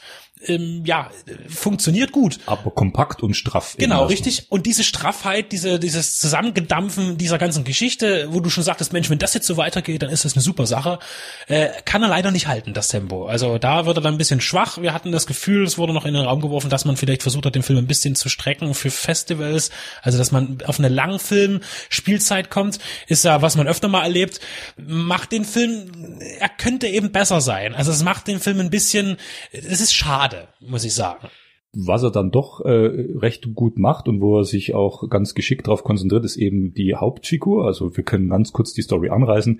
Ein Kumpel mit seinem anderen Buddy, wo dann noch andere Sachen dazukommen, soll für den Gangster-Boss aus der anderen Garage äh, was ausrauben und zwar aus so einem Trödelladen. Äh, ist auch ganz skurril gemacht. Geld ist in einem Autoreifen. So fängt der Film auch an. Super coole Ideen und will gar nicht sich irgendwie verstellen. Also er gibt auch zu, dass er, sage ich mal, ein kleiner, einfacher, witziger, abgefahrener Film ist, der jetzt gar nicht so groß sein will. Und das, das kann er auch halten. Und deswegen ist er auch sympathisch, der Film. Aber dann, finde ich, geht er auch zu sehr in diese Psychoschiene des Hauptdarstellers, dass er mit sich selbst sehr beschäftigt ist. Also es gibt ihn dann fünfmal. Es gibt ihn ähm, dann mehrfach, er kann sich irgendwie ja. durch dieses äh, Band klonen. Und dann äh, fand ich das zu viel, dass das so auf dieses Figurendramatische hin, äh, äh, da, eben, dass er sich so sehr mit sich selbst beschäftigt. Das, der war mir dann zu ernst, der Film. Der, der hat sich dann irgendwie unbedingt zu ernst genommen. Am Schluss dröselt es dann wieder flott auf und gibt dann, ja, Finale auch. Hat auch einige optische interessante Ideen eben mit diesem Duplizieren, mit diesem Klonen, äh, was finde ich sehr passend und sehr gut in der Ästhetik sich widerspiegelt. Das geht also nahtlos über auf Überwachungskameras in so einem Hausflur, wo du ihn auf einmal dann drei, viermal rumlaufen siehst. Das ist echt gut gemacht für das geringe Budget, die Effekte. Ja. Ich finde auch, dass die, die, die Jungs immer, wenn die alle zusammen im Bild sind, sehr gut zusammengeschnitten sind. Also das Ja, wirkt auch entsprechend hochwertig, will ich sagen. Also wirklich ein Low-Budget-Film mit äh, international schon bekannten Gesichtern auch mit drin. Ist sicherlich ein regionaler Kleinfilm, der aber hier eben mit durchaus einem prominenten neuseeländischen, auch aber auch internationalen Cast durchaus aufwartet und auch da äh, gutes Schauspiel reinbringt. Also weil es sind ja auch wirken viele Laiendarsteller, so wirkt es, ja, aber eben auch eine gute Mischung dann eben mit Menschen, die ihr Handwerk verstehen. Er hat, wir haben festgestellt, eine gewisse Regionalität. Ja, Das also wir wäre jetzt zum konnten Beispiel uns nicht alles in, interessant erklären. Mhm. auch zu, gewesen, das vom Regisseur direkt jetzt zu erfahren. Das würde er uns vielleicht noch zukommen lassen. Es gab bestimmte Ortswitze, also wo man sagt, was willst du in dem und dem Kaff, so wie das heißt. Das denke ich, da war sehr viel Regionalflair dabei, was glaube ich für Neuseeland sehr witzig ist. Hm, Ich fände es auch interessant, wie der Film äh, in Asien, also er kommt ja jetzt äh, international durch uns auch raus und bestimmt in den USA, aber wie er zum Beispiel auch in Asien wirkt, weil es gibt ja sehr viele bewusst plakative Charakterwitze jetzt über Chinesen und äh, es spielen auch einige asiatische Darsteller mit. Aber ich glaube, dass der Film zu klein ist für den asiatischen Markt in dem Bereich, weil die, die, der, der Chinese, das chinesische Kino lebt aktuell ziemlich krass von Blockbustern, die gerade auch durch Produktionsfirmen von Jackie Chan dominiert werden, die wirklich Millionen Dollar Filme rausschmeißen und auch Milliarden einnehmen, weil China ist groß und das Kino beginnt gerade wieder zu boomen in dem Land. Äh, aber ich denke, der Film ist da zu klein, zu Nische, also um da wirklich ein Publikum zu erreichen. Vielleicht als Zwischenfazit. Also er ist ein kleiner Film, so vergleichbar wie What We Do in the Shadows, aber definitiv nicht auf der, auf der Qualität. Also nicht so originell, kann das auch nicht so halten. Diese Stimmung, er wackelt immer mal wieder ein bisschen. Es ist ein, ja, nicht bös gemeint, aber so ein guter Festivalfüller, finde ich. Ja, eben äh, die erste Viertelstunde, die wirklich humoresk ist und auch das Drehbuch wirklich aller, aller eine Minute mit einem guten Gag kommt, äh, kann eben über die ganze Laufzeit nicht gehalten werden, leider. Äh, das ist aber dennoch, darf man den Film kennenlernen, aber es reicht halt auch zum einmal sehen, ja, und dann darf man sich natürlich entscheiden, ob man zum Beispiel äh, als Sammler dann diese Retro VHS Edition haben möchte, ich würde, der Film wird ja auch anders aufgelegt werden als Amaray. Und da ist eben die Frage, lohnt sich der Kauf jetzt gleich so groß? Aber die Sammler, denen ist es eh egal. Auf jeden Fall kann man reinschauen, weil Neuseeland, das ist mir aufgefallen, da sieht man jetzt nicht so viel. Ich nicht, also ich kenne mich mit dem neuseeländischen Kino eigentlich gar nicht aus. Wir haben neulich über den Tod von Geoff Murphy gesprochen. Äh, das sind so Sachen, man kennt ja irgendwie nur Peter Jackson. so, wenn man jetzt ganz böse ist als als ich, wahrscheinlich kommt jetzt irgendeiner und sagt, was, ich kenne 50, sofort 50 neuseelische Regisseure aufzählen, aber ich kann es nicht und ich bin da auch nicht drin. Äh, deshalb ist es interessant auch für mich eben dieses Kino zu sehen, denn es ist ähnlich wie das australische Genre-Kino auch. Es hat einen eigenen Reiz. Also das heißt, da ist irgendwas drin, was definitiv nicht amerikanisch wirkt, was nicht europäisch wirkt. Es ist was anderes. Ich kann es nicht beschreiben, aber beim, wie die Filme gestaltet sind, obwohl das gar nicht so sehr auffällt, irgendwie habe ich immer ein Gefühl drin, das ist anders. Das ist einfach anders. Genauso wie auch Mad Max ein anderer Actionfilm war, ja. ja, weil er eben australisch war. Ich rede jetzt auch von, von vielen Sachen. Crocodile Dundee, der ja auch eigentlich eine amerikanische Produktion war, aber doch sehr viele äh, australische Mitarbeiter hatte natürlich und der auch da gedreht wurde. Das sind alles Filme, die haben irgendwie eine ganz bestimmte Stimmung drin. Und das finde ich immer noch interessant. Das enträtsel ich noch bei mir selber, was es eigentlich ist. Vergiss nicht, wir haben auch Pimped gesehen, Hotline Festival. Da kam auch jetzt, oh, schlag mich aus Australien oder Neuseeland. Ich hoffe, die, die Australier und Neuseeländer haben kein Beef miteinander. Nee, aber, aber sie wollen ja schon unterschieden werden. Ja, ich ja, gesagt, Black Sheep fällt mir auch noch ein, den ja. habe ich auch mal gesehen. Das war ein neuseeländischer Also das mit der, mit der Stimmung in, in australischen oder in neuseeländischen Filmen, das müssen wir, glaube ich, irgendwann nochmal an anderer Stelle vielleicht nochmal erörtern. Das werden wir mal enträtseln und verweisen im Moment eben auf diese Produktion aus dem Land der Kiwis. Für Fans sicherlich äh, sammlungswürdig und auch äh, liebevoll bei uns in Deutschland hier promoted durch Pandastorm Pictures. Da haben sie sich auch Mühe gegeben. Auf jeden Fall, wer da interessiert ist, schaut rein und viel Spaß mit Mega Time Squad. Was haben Justin Bieber, die Beckhams, J.K. Rowling, Prinzessin Beatrix und Nicole Kidman gemeinsam? Sie sind auf jeden Fall aus verschiedensten Richtungen prominent und sie haben alle schon mal einen weiblichen Bodyguard oder Personenschützer gehabt, eine Personenschützerin, nämlich Jackie Davis. Und lose nach der ihrem Leben, nach der ihrer Profession ist jetzt ein Film entstanden, der heißt Close. Das ist ein Netflix Original, dankenswerterweise. Es geht also, kommt er bei uns aber auch über Eurovideo auf den haptischen Heimkinomarkt noch raus. Mal gucken, wie lange es sowas noch gibt. Diese Jackie Davis war früher Polizistin in England und hat sich dann aber selbstständig gemacht in einer Branche, wo es auch bis heute weltweit, ich weiß jetzt nicht, wie sehr ich diesen dem Internet entnommenen Zahlen trauen kann, ungefähr auf dieser höchsten Ebene 4500 Männer tätig sind und nur ungefähr 120 Frauen und als Bodyguard, Personenschützer für Promis aller Art, wo es dann aber wirklich auch weniger darum geht, äh, Autogrammjäger und Stalker abzuhalten, sondern darum eher Entführungen zu verhindern. Und sie hat das jetzt schon, macht das jetzt schon 30 Jahre. Ich weiß gar nicht, wie alt die Dame ist. Wenn ich das Foto deuten müsste, würde ich sagen zwischen 60 und 70. Die Verfilmung kommt jetzt mit Numi Rapaz in der Hauptrolle. Und das war auch der Grund, weil sie so schön prominent auf dem Cover war, worum ich auch gesagt habe, oh, den Film würde ich gerne besprechen. Sie ist tatsächlich eine Schauspielerin, bei der mir das mittlerweile reicht, ohne dass ich jetzt groß was über den Film wusste, weil ich mag so das, was sie in letzter Zeit gemacht hat, vor allen Dingen What Happened to Monday, nicht unbedingt jeden Film im Ganzen, Kind 44, auch von uns besprochen, war jetzt nicht so gut über Prometheus kann man streiten. Passion fand ich gut. Alle bei uns zum Nachhören auf der Seite. Natürlich ihre Karriere beginnend mit den Millennium-Filmen damals, Verblendung etc. pp. Sie spielt hier diese Bodyguard-Dess. Ich weiß jetzt gar nicht, was so aus diesem eingedeutschten Wort die, die weibliche Entsprechung ist. Also wir sagen mal diese Person Schützerin und sie bekommt letztendlich den Auftrag für eine Dame, die einen relativ hohen Bodyguard-Verschleiß, auch sexueller Natur hat, dort die Schützerin zu spielen, weil sich, also derjenige, der die engagiert, davon verspricht, dass diesmal keine persönliche Beziehung zwischen Schutzbefohlener und äh, Schützender aufkommt. Deswegen, sie ist eine reiche Erbin, weiß ich gar nicht, so 18, 19 gerade volljährig, Papa ist gestorben und auf einmal hat sie das komplette Unternehmen eines rohstofferaubenden äh, Firmenkomplexes in Afrika zusammen, musste auch immer mal vor Ort sein und ist dort deswegen, weil es auch um Übernahme von anderen Firmen geht und Konkurrenz mit anderen, immer ein Ziel. Und zwar spielt sich das Ganze in Marokko ab. Die Sam, so wie der Charakter von Numi Rapaz hier heißt, soll sie für eine Woche lang für 10.000 Dollar, weiß jetzt gar nicht, ob das ein guter Kurs ist, ein schlechter Kurs ist, beschützen. Kommt mir fast noch ein bisschen wenig vor, gemessen daran, wie schwer die Milliardenerbin da ist, aber gut, das ist jetzt ein anderes Ding und wie es so kommen muss, der Film macht da jetzt auch keinen großen Hehl draus, wird versucht, ähm, dass das Mädel entführt werden soll, um die Aktienkurse durcheinander zu bringen und alles Mögliche. Und Sam muss alles dafür tun. Naja, am Ende muss man schon sagen, damit die beiden am Leben bleiben und die sind natürlich höchst unterschiedlich charakterisiert. Das eine ist so ein verzogenes Gör, die auch gar nicht so gut findet, dass es diesmal eine Frau ist, weil sie nicht auf Frauen so richtig steht und Nomira Pass hat auf so einen Babysitter-Job eigentlich auch keine Lust, weil sie ja eigentlich schon die richtig taffe Personenschützerin ist, die andere Sachen gewöhnt ist. Aber es wird noch ordentlich, es wird sehr körperbetont. Unsere Hauptdarstellerin ähm, hat auch jeden Stunt selber gemacht und sie ist ja auch mindestens durch What Happened to Monday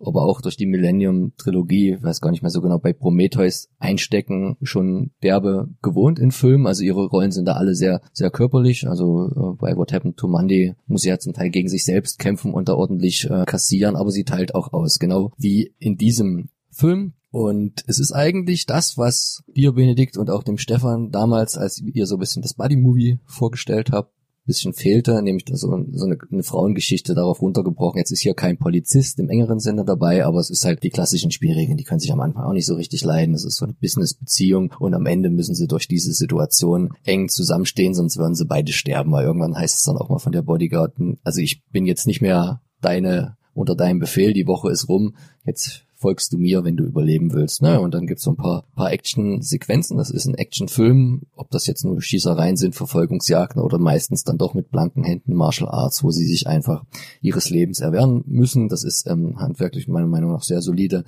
umgesetzt. Man hat da nicht viel Mittel gehabt, aber die setzt man ziemlich gut ein und was ich halt auch gut finde allgemein bei der Charakterisierung, man kriegt jetzt nicht irgendwie so eine taffe Überheldin repräsentiert oder präsentiert, die zwar am Anfang schon so eingeleitet wird, eine Kippe nach der anderen und immer Waffe putzen oder so, aber die Mädels und vor allem auch ähm, Sam Numi Rapaz Rolle hat Emotionen. Die leiden, die bluten, die teilen aus, die schwitzen. Das finde ich auch immer sehr angenehm. Oft sind ja Frauen egal wie viel Action ist, egal wie warm es ist, also sind immer gut gemacht aus, die Haare sitzen drei Wetter taft. Und also hier hat man da viel Wert drauf gelegt, dass das auch wirklich authentisch, also dann, dann, man, man sieht ihr an, was die Mädels mitmachen. Und kann den nur empfehlen, das ist jetzt auch nichts, was lange hängen bleiben wird, da hat auch jetzt keiner irgendwie eine, eine Oscar-Nominierung für schauspielerische Leistung bekommen, aber das ist grundsolide, die Regisseurin, muss man auch betonen, hat gesagt, sie, sie liebt Frauenfilme, sie wollte und sie liebt aber auch Actionfilme und das ist halt immer noch, und das braucht man glaube ich keinem ne, was Neues erzählen, noch sehr unterrepräsentiert in dem Genre und genau das wollte sie hier machen. Und ich meine, sie hat's gut gemacht und das ist die Vicky Juicen auch noch relativ jung. Also ich glaube, die ist so, weiß ich gar nicht, unser Alter vielleicht ein, ein bisschen älter und dafür ziehe ich den Hut. Sie hat auch ein paar visuell ganz interessante Szenen mit reingebaut, spielt ein bisschen mit Musik, guckt's auch euch auf jeden Fall an. Numira Pass liefert wieder ab, macht wie gesagt alles dann selbst und ja, die, die Karriere geht jetzt auch noch ein bisschen in eine andere Richtung, weil wenn ich, wenn das kommt, was ich gelesen habe, welche beiden real existierenden Personen sie bald spielen soll, bin ich da sehr gespannt. Weil das eine ist Maria Callas und das andere ist Amy Winehouse. Und da, das sind ja dann noch ganz andere Hürden, die man zu nehmen hat. Also Stunts machen ist ja das eine, ob man dann so singen kann, entweder so oder so. Das ist die Frage, wie weit sie ihr Method Acting äh, treiben will. Sie tendiert ja wohl auch ein bisschen dazu. Nicht in allen Belangen. Im Film trägt sie spannenderweise Perücke. Das macht wahrscheinlich vieles einfacher. In, in vielen anderen Bereichen habe ich mir sagen lassen, geht sie da relativ naturalistisch ran, wie auch Robert De Niro das früher gemacht hat, um so möglichst tief in die Rolle reinzukommen. Close Up 11.04. im Heimkinomarkt oder dann bestimmt irgendwann auch bei Netflix. A Prayer Before Dawn, das letzte Gebet, Gebet vor dem Morgengrauen.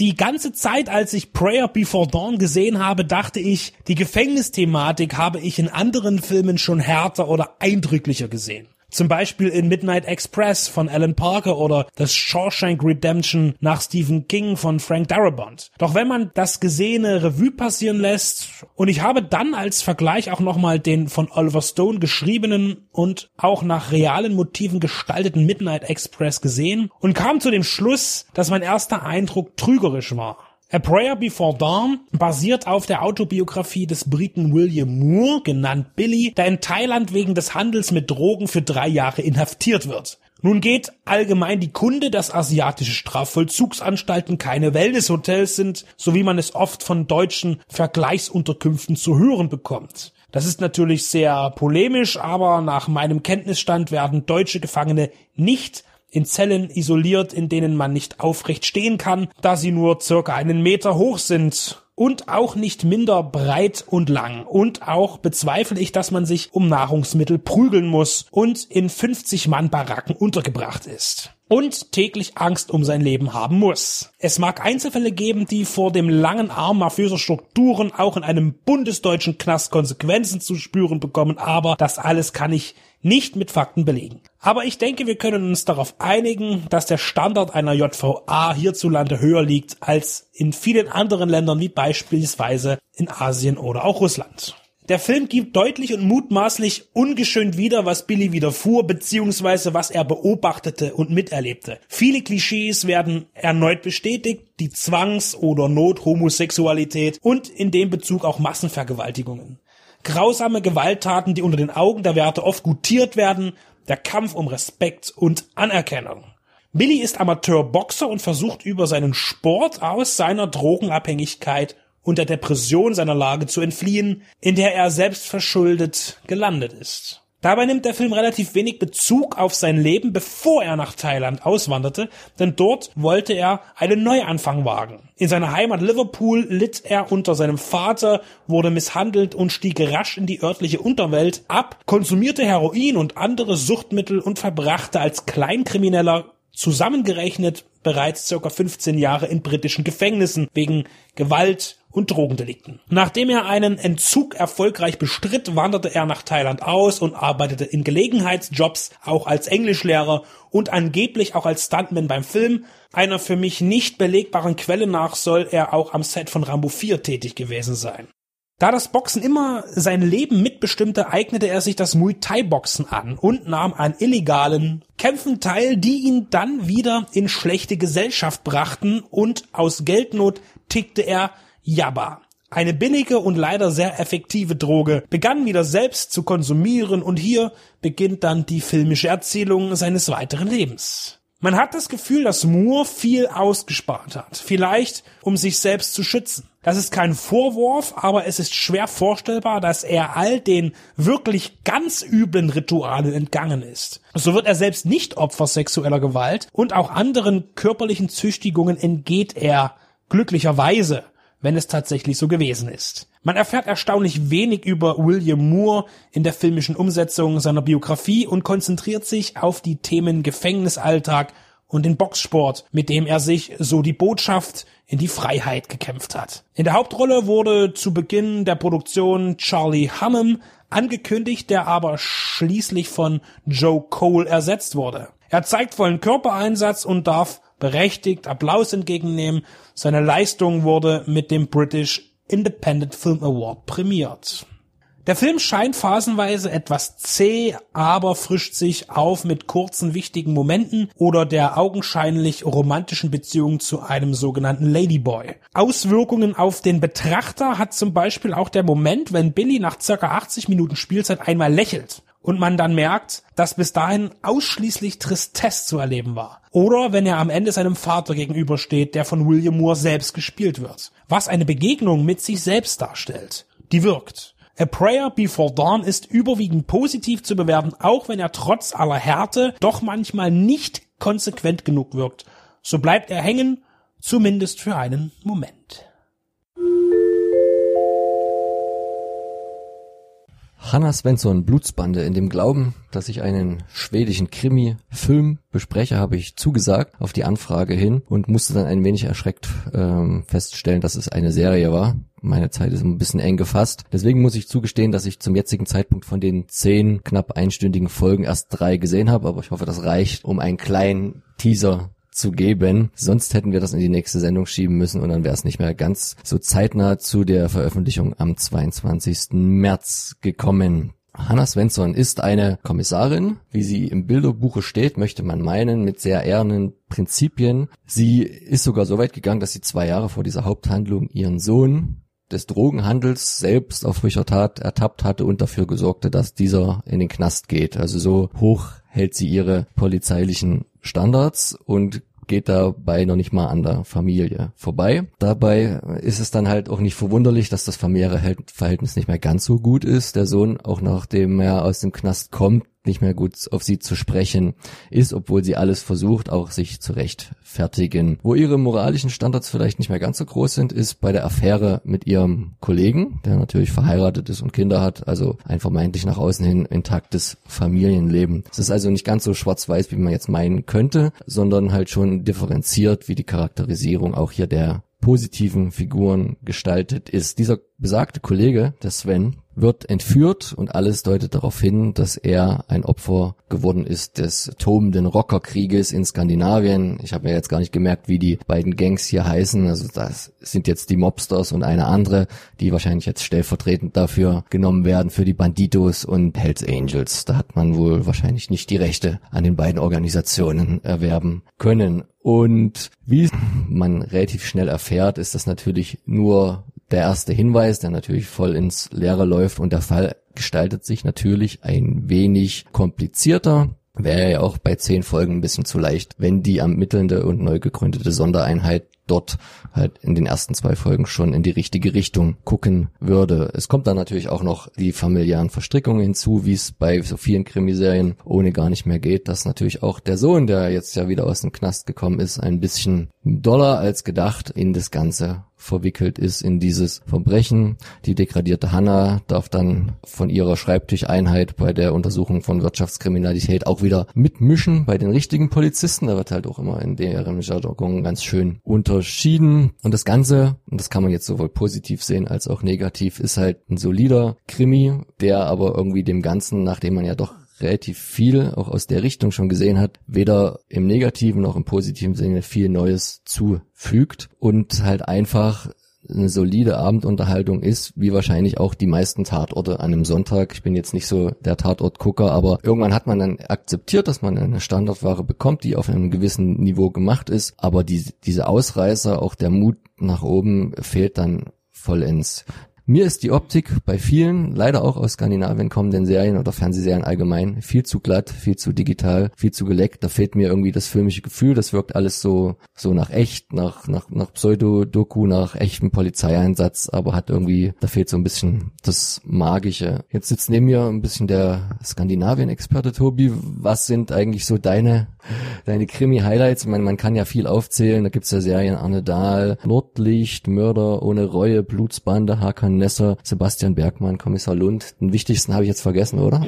Damit du nochmal nennen kannst von der Serie her. Ja, jetzt nennen. Da, da könnte man jetzt komplett Skandinavien mit reinnehmen, Norwegen, äh, Finnland, ich hab, Dänemark. Ich habe hab nur Schwedisch aufgezählt. Ey. Das nimmt sich fast nix, weil die sehen alle gleich aus. Und das ist halt, wie du sagtest, mit Tatort ist auch diese auch diese Tatort-Optik. Alles grau, alles trist, die werden halt mit Reds gedreht, äh, kameramäßig und es ist halt alles sehr, sehr scharf und es soll alles sehr, sehr echt und authentisch rüberkommen und das ist das Problem.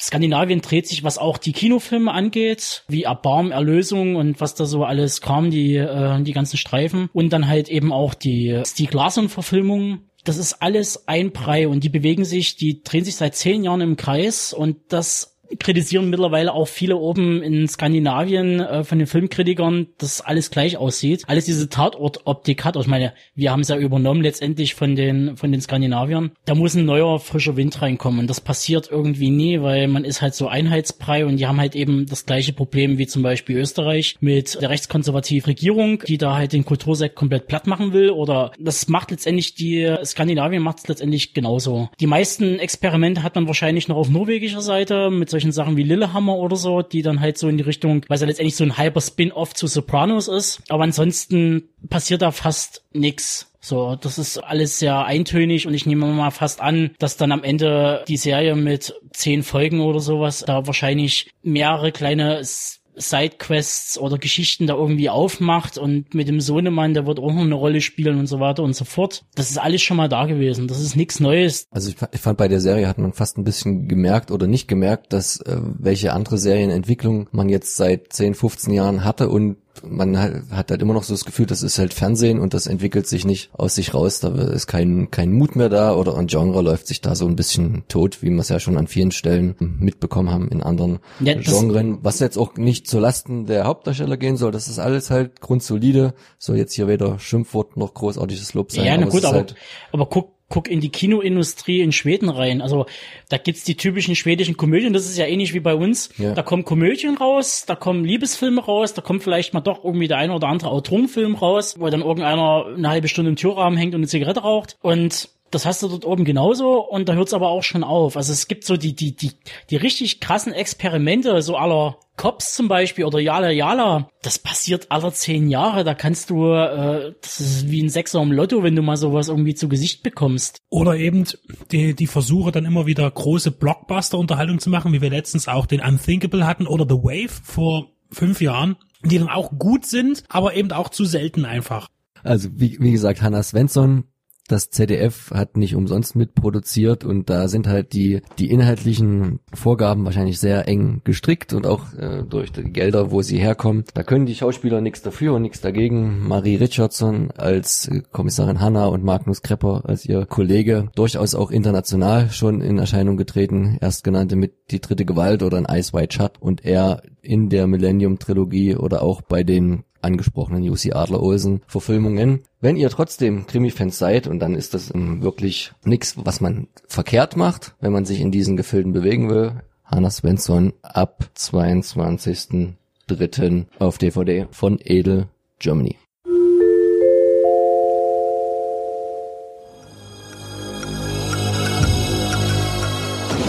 Ein streng geheimer Satellit mit nuklearer Bewaffnung. Eine Gruppe von internationalen Terroristen. Eine Regierung, die erpresst wird. Der Präsident und die Regierung sind evakuiert worden. Eine unauffindbare, bewegliche Kommandozentrale. Ich möchte Ihre Aufmerksamkeit auf die gut ausgebildeten Männer mit den automatischen Waffen lenken. Sie könnten aufgefordert werden, sie zu erschießen. Es gibt nur ein Problem. Noch irgendwelche Helden? Der Koch aus Alarmstufe Rot ist wieder da. Ich bin nicht mein guter Koch, aber in ein paar Dingen bin ich ziemlich gut. Steven Seagal.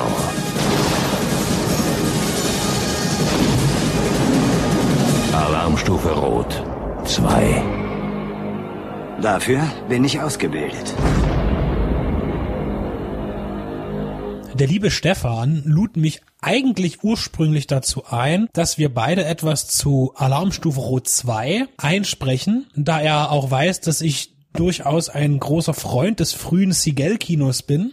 Und dann brach, also hat sehr lange gedauert, bis wir jetzt eigentlich hier sitzen und in der Zeit ist auch was ganz Trauriges passiert und zwar ist Geoff Murphy gestorben, der Regisseur von Alarmstufe Rot 2, Under Siege 2. Das Tragische daran ist, dass er eigentlich immer so, also dass er sehr stark gestartet hat, Geoff Murphy. Äh, Neuseeländer, The Quiet Earth ist vermutlich so sein bekanntestes frühes Werk, das letzte Experiment, ein Film, mit der Thematik, was wäre, wenn ich ab morgen oder jetzt plötzlich der einzige Mensch auf der Erde wäre? Was würde ich tun?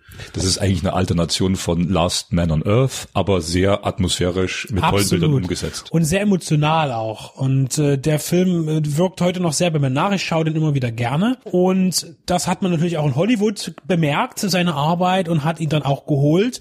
Ihn aber tatsächlich äh, gefühlt eher verbraten. Also wie gesagt, Alarmstufe Rot 2, das mag jetzt auch eher vielleicht für die Leute, die sich jetzt nicht so sehr damit beschäftigen, sehr trashig klingen. Muss aber, dazu kommen wir dann noch, ist eine sehr aufwendige Hollywood-Produktion gewesen. Dennoch, glaube ich, ist er intellektuell absolut unterfordert gewesen mit solchen Filmen, obwohl er sie sehr gut umgesetzt hat.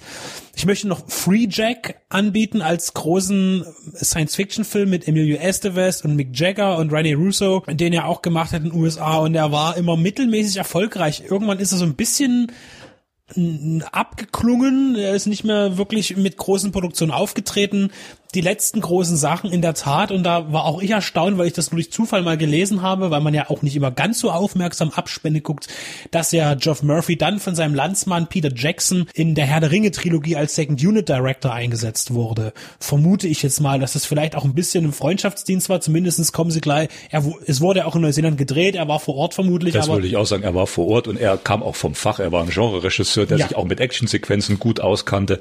Also da gibt's glaube ich, schlechtere Wahlen. Ne? Und Geoff Murphy ist letztes Jahr gestorben, 2018, im Dezember, glaube ich, war's. Und äh, das ist gar nicht so sehr aufgefallen, weil im Internet ist es ja oft so, gerade in den sogenannten sozialen Netzwerken, da wird dann gepostet, wenn irgendein ganz großer gestorben ist, Regisseur oder Schauspieler, und das ist auch berechtigt, dass die Leute da äh, ihr Statement setzen oder trauern, sage ich mal, so übertrieben. Und zu Geoff Murphy habe ich einfach überhaupt gar nichts gesehen, so irgendwie, so wie als, ja, den haben wir alle vergessen. Das kann man jetzt auch niemanden äh, vorwerfen, aber das fiel mir so auf. Er bleibt eher so der Vergessene leider, ja. Ja, irgendwie schon. Und, de- deswegen möchten wir über ihn sprechen. ja, und deshalb wollen wir ihn jetzt auch wieder vergessen eigentlich, weil äh, wir haben nämlich irgendwie mehr Seagal-Filme auf dem Tisch liegen, als wir Murphy-Filme Na auf Moment, dem dann Tisch möchte liegen ich jetzt aber vielleicht dem Zuschauer, weil Siegel kann ja der eine noch zuordnen, sagen, ich habe gestern Dante's Peak nochmal gesehen. Bei Dante's Peak war jetzt äh, Geoff Murphy nicht der Regisseur, das war Roger Donaldson, wie jedes Kind natürlich weiß, aber Geoff Murphy hat als Associate Producer auch die Szenen mitbestimmt und da äh, kommt zum einen so dieses bisschen Naturgewaltige mit rein, auch diese Action, dieses überbordende, was passiert, wenn eine Katastrophe hereinbricht. Das ist schon ein Stoff, den Geoff Murphy gut kann. Und also die äh, Dan Dante's Peak gilt heute so ein bisschen als verlachter Film. Guckt euch den noch mal an, der ist handwerklich sehr solide gemacht. Auf jeden Fall der bessere Volcano. Ich habe ein sehr gutes Making-of zu dem Dante's Peak mal gesehen und da ist zum Beispiel, das hat mich umgehauen, das hat mich wirklich umgehauen. Da gibt's ja zum Schluss die Sequenz, wo die über diese Brücke fahren mit den Autos und die wird weggerissen durch diesen Strom. Und das ist komplett ein Modelltrick und das siehst du überhaupt nicht in dem Film. Das ist so gut gemacht. Ich meine, man sieht es, man wird es vielleicht an der einen oder anderen Stelle sehen. Vielleicht gerade jetzt, wenn es auf Blu-ray oder sehr auf HD, aber wenn, ich weiß nicht, ich habe den dann sehr lange auf DVD gehabt. Ich war schockiert positiv, als ich gesagt habe, dass es alles Modelltrick ist. Und das, äh, äh, das ist wirklich ein hervorragender Effektfilm und von Effekten her und auch von der Erzählung her wesentlich besser ja als Volcano mit Tommy Lee Jones, der da wirklich ziemlich weit hinterherhängt und auch ein Flop war, glaube ich. Und äh, dann die Speak war, glaube ich, auch nicht so der Riesenrenner im Kino, weiß ich jetzt gar nicht, aber Naja, auf jeden gut, Fall einer der Brosnan besseren hatte- Katastrophenfilme. Wir hatten ja äh, in einer anderen Review über die 70er Jahre gesprochen, dass da eigentlich alle Katastrophenfilme ziemlich gut waren, so grob. Ja. Äh, Und hier ist in die 90er Jahre auch ein ziemlich äh, reiches Jahr an, an äh, Twister, können wir noch dazu Ja, nehmen da und so kam weiter. Twister, da kam Godzilla, da wurde das nochmal, man kann sagen, so eine Art Revival der Katastrophenfilme, wobei die 90er ja auch da erzähltechnisch ein bisschen dünn war im Blockbuster-Kino. Aber Tommy Lee Jones war doch jetzt eigentlich eine gute Brücke zu Alarmstufe Rot. Genau, da sind wir nämlich bei der bei Steven Seagals erfolgreichster Filmproduktion. Das Ganze fand statt 93, wenn ich mich nicht irre. 92, ja. 92. Der Film war dann, also Steven Seagal hat sich ja gemausert von Film zu Film, von sehr geringen Budgets, angefangen mit eben Nico im deutschen Verleih, Above the Law im Original, der tatsächlich auch in der Vorerzählung biografisch sein Leben aufnimmt, weil er hat ja tatsächlich als erster äh, Nicht-Asiate, äh, als westlicher Mensch in, in Japan ein Dojo aufmachen dürfen. Da möchte ich kurz anmerken, Nico entstand genau 88, als er sein Leben und seine Lehre in Japan beendet hat. Er war von 73 bis 88 in Japan äh, tätig und äh, anwesend. Äh, er hatte da schon seinen sechsten Dan im ähm, Aikido, Aikido? und äh, mittlerweile hat er den siebten Dan. Wobei man ihn, wenn man ihn heute sieht, eigentlich eher staunt, wie er noch aufstehen kann. Aber das ist eine andere Geschichte. Ähm, Dazu habe ich mich ja auch mal ausführlich, äh, äh, gebe ich einen Verweis, in der Review zu Killing Salazar, einem sehr jüngeren Seagal-Film, habe ich mich ausführlich auch zu seiner etwas biografisch ausgelassen und äh, geboren ist er in Michigan und dann eben den Fortlauf als, als Art Amerikaner, dann den Konflikt mit seinen buddhistischen äh, äh, Genossen, die dann meinen, du bist Buddhist, du brichst ja jedem zweiten das Genick in deinem Film, wie geht das überein? Er, er wurde mal als Verräter seiner Kampfkunst äh, beschrien und äh, vor allen Dingen hinten raus mhm. auch kurz noch eben als Waffenlobbyist tatsächlich für Russland und auch mit mittlerweile ja auch doppelte Staatsbürgerschaft mit Russland und Serbien hat. Also das ist, äh, es wurde genau, immer alles und ein bisschen er ist aktuell trotzdem noch äh, ausbildender Deputy Sheriff in den Staaten. Also genau, das auch noch. Das wurde ja auch medial von ihm immer sehr gut verwurstet. Äh, da gibt's ja diese TV-Serie irgendwie sowas, wo er eben zeigt, wie er, er schon über Jahrzehnte ehrenamtlich Polizist ist und immer wieder mal da in seinem Heimatbezirk, ich weiß gar nicht wo genau da oder wo auch immer, eben auch Streife fährt und so weiter. Er gibt auch regelmäßig Kampfsportschulungen vor Polizisten äh, oder Militärs auch in Osteuropa. Da ist er auch meistens mit so einer Band unterwegs. Ich habe ja auch eine CD von ihm. Äh, Songs oh, jetzt wird's aber ganz schön komisch. Cave. So, äh, äh, ja, wir wollten zu den Filmen kommen. Wir ne? wollen, wir sind jetzt bei Alarmstufe Rot gewesen. Also das war so das Größte bis dahin.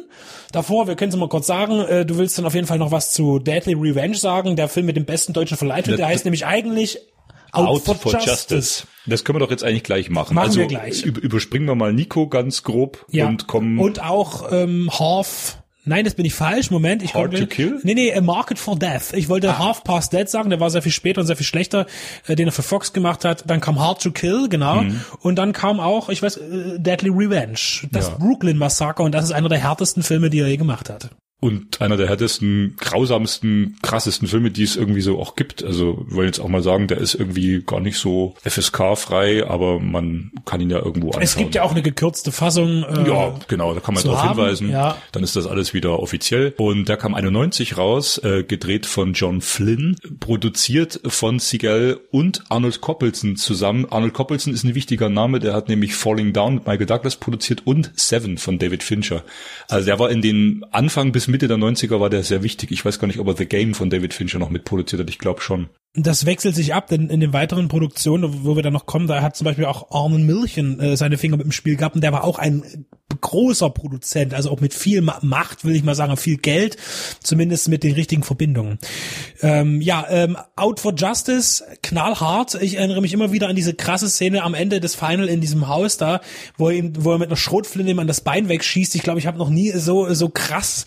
Das hat schockiert mich jedes Mal wieder, wie krass das aussieht. Der Film ist blutrünstig, dort werden Leute einfach so kaltblütig auf der Straße im Vorbeigehen umgelegt. Ja. Äh, also die, dieser, dieser Film hat wirklich keinen Bezug mehr zu irgendwas Fantastischem, zu irgendwas Genrebezogen, wo du eine Abstraktion erkennst. Hier ist viel Blut. Äh, das ist einfach nur ein harter, Film, der dieses, dieses Ghetto, dieses Milieu so ganz krass, ich will nicht sagen realistisch, aber so, so authentisch darstellt, dass alles im echten Leben alles total abgefuckt ist, es geht den Bach runter und die Leute äh, killen sich einfach den ganzen Tag nur selber. Dann gehen wir noch ganz kurz auf, äh, auf brennendem Eis ein und Deadly Ground, ein hm. Film, den Seagal selbst inszeniert hat.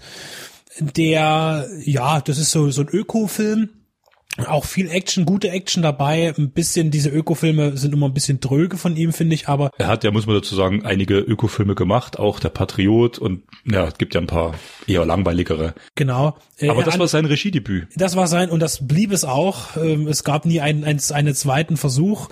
Ähm, ja, ist, ist auf jeden Fall, hat einen hohen Unterhaltungswert. Wie gesagt, Michael Caine in einer Rolle, die er eigentlich nicht wollte. Mhm.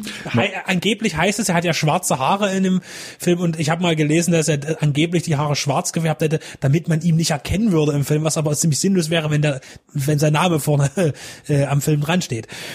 Ähm, und es ist auch wichtig, weil da gibt's auch einen Bezug dann eben später zur Alarmstufe Rot 2. Jetzt kommen wir nur ganz kurz auf Alarmstufe Rot, denn der 35 Millionen Dollar Budget und hat in der Tat in den also weltweit 150 Millionen im Kino eingespielt und 80 in den USA. Und äh, da war natürlich selbstverständlich klar, es wird noch was kommen, sicherlich. Man hat auf das Pferd gesetzt und das Budget fast verdoppelt. Und jetzt kommen wir zu Alarmstufe Rot 2.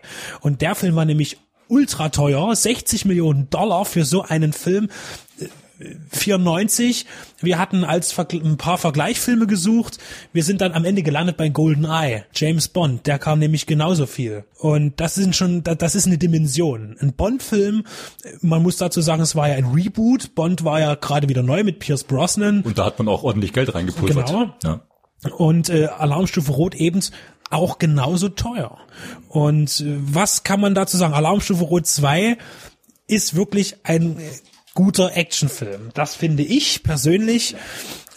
Er ist auch sehr brutal. Es gibt da einige Szenen, wo ich dachte, meine, meine Güte, also wir hatten vor uns diese Zugszene angesprochen, mal grob gesagt, es geht darum, äh, Casey Ryback, so heißt er der Charakter, der Koch vom Schiff, ist jetzt wieder irgendwo unterwegs, hat ein Restaurant, äh, ist aber will mit seiner Nichte irgendwo Der hat doch hinfahren. gerade irgendwie Urlaub eine Woche. Genau, und fährt mit seiner Nichte mit dem Zug da irgendwo hin äh, und dieser Zug wird entführt von bösen Menschen. Aber die Nichte wird gespielt von Catherine Heigl, Heigl, man ja. muss sagen, in einer jungen Rolle. Richtig.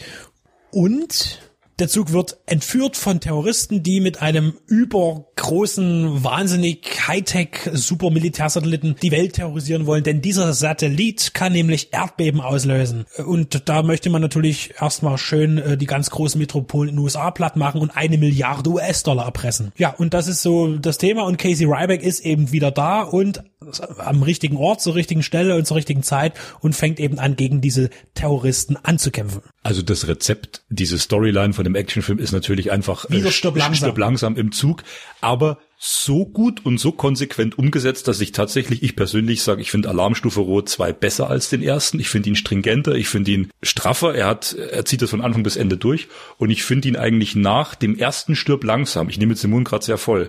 Auch wenn ich Stirb langsam 3 sehr mag, weil John McTiernan und so, eine super Stimmung, finde ich den tatsächlich nach dem ersten Stirb langsam den besten Film dieses Rezepts weil er eigentlich das komplett durchsetzt. Du bist in einem Zug, du kommst nicht weg. Das hast du bei Runaway Train oder bei Narrow Margin oder wie sie alle heißen. Du hast dieses klaustrophobische, du bist im Zug, du kommst nicht weg. Ja, während die bei Stirb langsam drei ja zum Beispiel anfangen, in der ganzen Stadt rumzulaufen. Da ist diese Einengung von dem Gebäude Nakatomi Tower im ersten weg. So, und hier bist du wieder im Zug. Ja, und äh, das ist halt sehr spannend und sehr räumlich dicht, ne? Jetzt gibt's ein paar Fragwürdigkeiten. Einerseits war der Film unheimlich teuer, diese 60 Millionen, und dann greift man eben doch bei einer Szene zurück auf Footage von On Deadly Ground, nämlich äh, der erste Terrorakt ist eben irgendeine Chemiefabrik in, in China platt zu machen durch ein Erdbeben, um den Leuten zu sagen, ja, wir haben wirklich hier die Macht, wir können das machen. Und da sieht man nur für wenige Sekunden leicht eingeblendet so eine explodierende Plattform mit umfallendem äh, ja, Öltower oder irgendwas. Und das ist tatsächlich ähm, das Effektmaterial aus On Deadly Ground, wo eine Ölplattform gesprengt wird. Wobei man dazu sagen muss, dass das Finale von On Deadly Ground ultra spektakulär mit war. dem Zug auf der Brücke, das ist wiederum, da haben sie wieder viel Geld ausgegeben, das stimmt. Und ich möchte jetzt noch zu dieser lustigen Anekdote kommen äh, mit Gary Busey. Genau, und der ist bekanntermaßen im ersten Teil einer der Gangster und stirbt. Im am ersten. Ende von Alarmstufe Rot. Und der Casting Director vom zweiten Teil scheint den ersten nicht gekannt zu haben, vermutlich, und hat äh, einfach diesen wieder gecastet für den Film. Und Ja, als Steven Seagal war im Urlaub, ne? war wohl im Urlaub in Indonesien, so heißt es, und ist ja erstmal wurscht, aber jedenfalls kam er zurück und fragte sich, warum ist der wieder hier auf der Liste? Warum? Der ist doch gestorben, der kann doch jetzt nicht schon wieder mitspielen. Und ja, okay, das ist ja natürlich dumm gelaufen. Am Ende hat am, am ehesten profitiert natürlich äh, Gary Busey. Gary Busey selber, denn er hat einen Pay-or-Play-Vertrag bekommen, äh, der eben besagt, er kriegt Geld, ob er nun mitspielt oder nicht. Und hat dann wohl eine Gage von 750.000 Dollar bekommen, ohne jemals auch nur einen Finger gekrümmt zu haben für diesen Film. Das ist schon äh, Er war quasi im, Nummer. im Geiste mit dabei und sicherlich haben sie ihn auch zur Premiere eingeladen. Das vielleicht und das, das eigentlich ist es viel bessere. Das ist ja auch schon mal Denzel Washington passiert. Ich weiß nicht mal welcher Film das war. Der wurde sollte gedreht werden. Dann kam es nicht dazu in den Zeiträumen, wo es vertraglich festgelegt war und hat 20 Millionen Dollar kassiert, um dann den Film nochmal zu drehen, etwas später zu anderen Zeiten und wieder 20 Millionen Dollar zu kassieren. Also besser kannst du es ja eigentlich nicht haben in dem Geschäft. Also Äh, was, was gefällt uns denn an Alarmstufe Rot 2 so sehr? Es sind die Effekte und es ist ja schon ein sehr straffes Actionkino, ne? Du hast ja auch gesagt, und da gebe ich dir auch recht, wir hatten im Vorgespräch gesagt, die Kamera, einfach auch viele Luftaufnahmen, viel Hubschrauber, viel Kamerakran. Der Film sieht einfach, er sieht wirklich teuer aus. Wenn wir mal von dem Footage abgehen, was man verwendet hat aus dem Vorfilm. Das sind ja wirklich bloß ein paar Sekunden, Genau, also nicht richtig. irritieren lassen. Aber ansonsten ist der Film so dick produziert, äh, die wirklich auch in der Zug durch die Landschaft fährt, auch Außenszenen, wenn er auf dem, oder der Stuntman dann auf dem Zugdach vorbeiläuft oder sowas. Das ist sehr gut gemacht. Es gibt auch mittlerweile ein paar schlecht gealterte Effektmomente, aber darüber kann ich gut hinwegsehen. Er ist ultra brutal, wie wir schon sagten, denn ich, wir hatten die Ständig Szene, verbrennen irgendwelche Leute. ja, oder eben auch äh, der Mann, der vor den Zug fällt und dann von dem Zug zerfleischt wird. Ja, ja. Es gibt Also sehr gute Dummy-Effekte, Ja. die aber wirklich sehr intensiv und sehr krass wirken. das stimmt. Ich muss ja dazu sagen, ich hatte ursprünglich, jetzt persönliche Anekdote.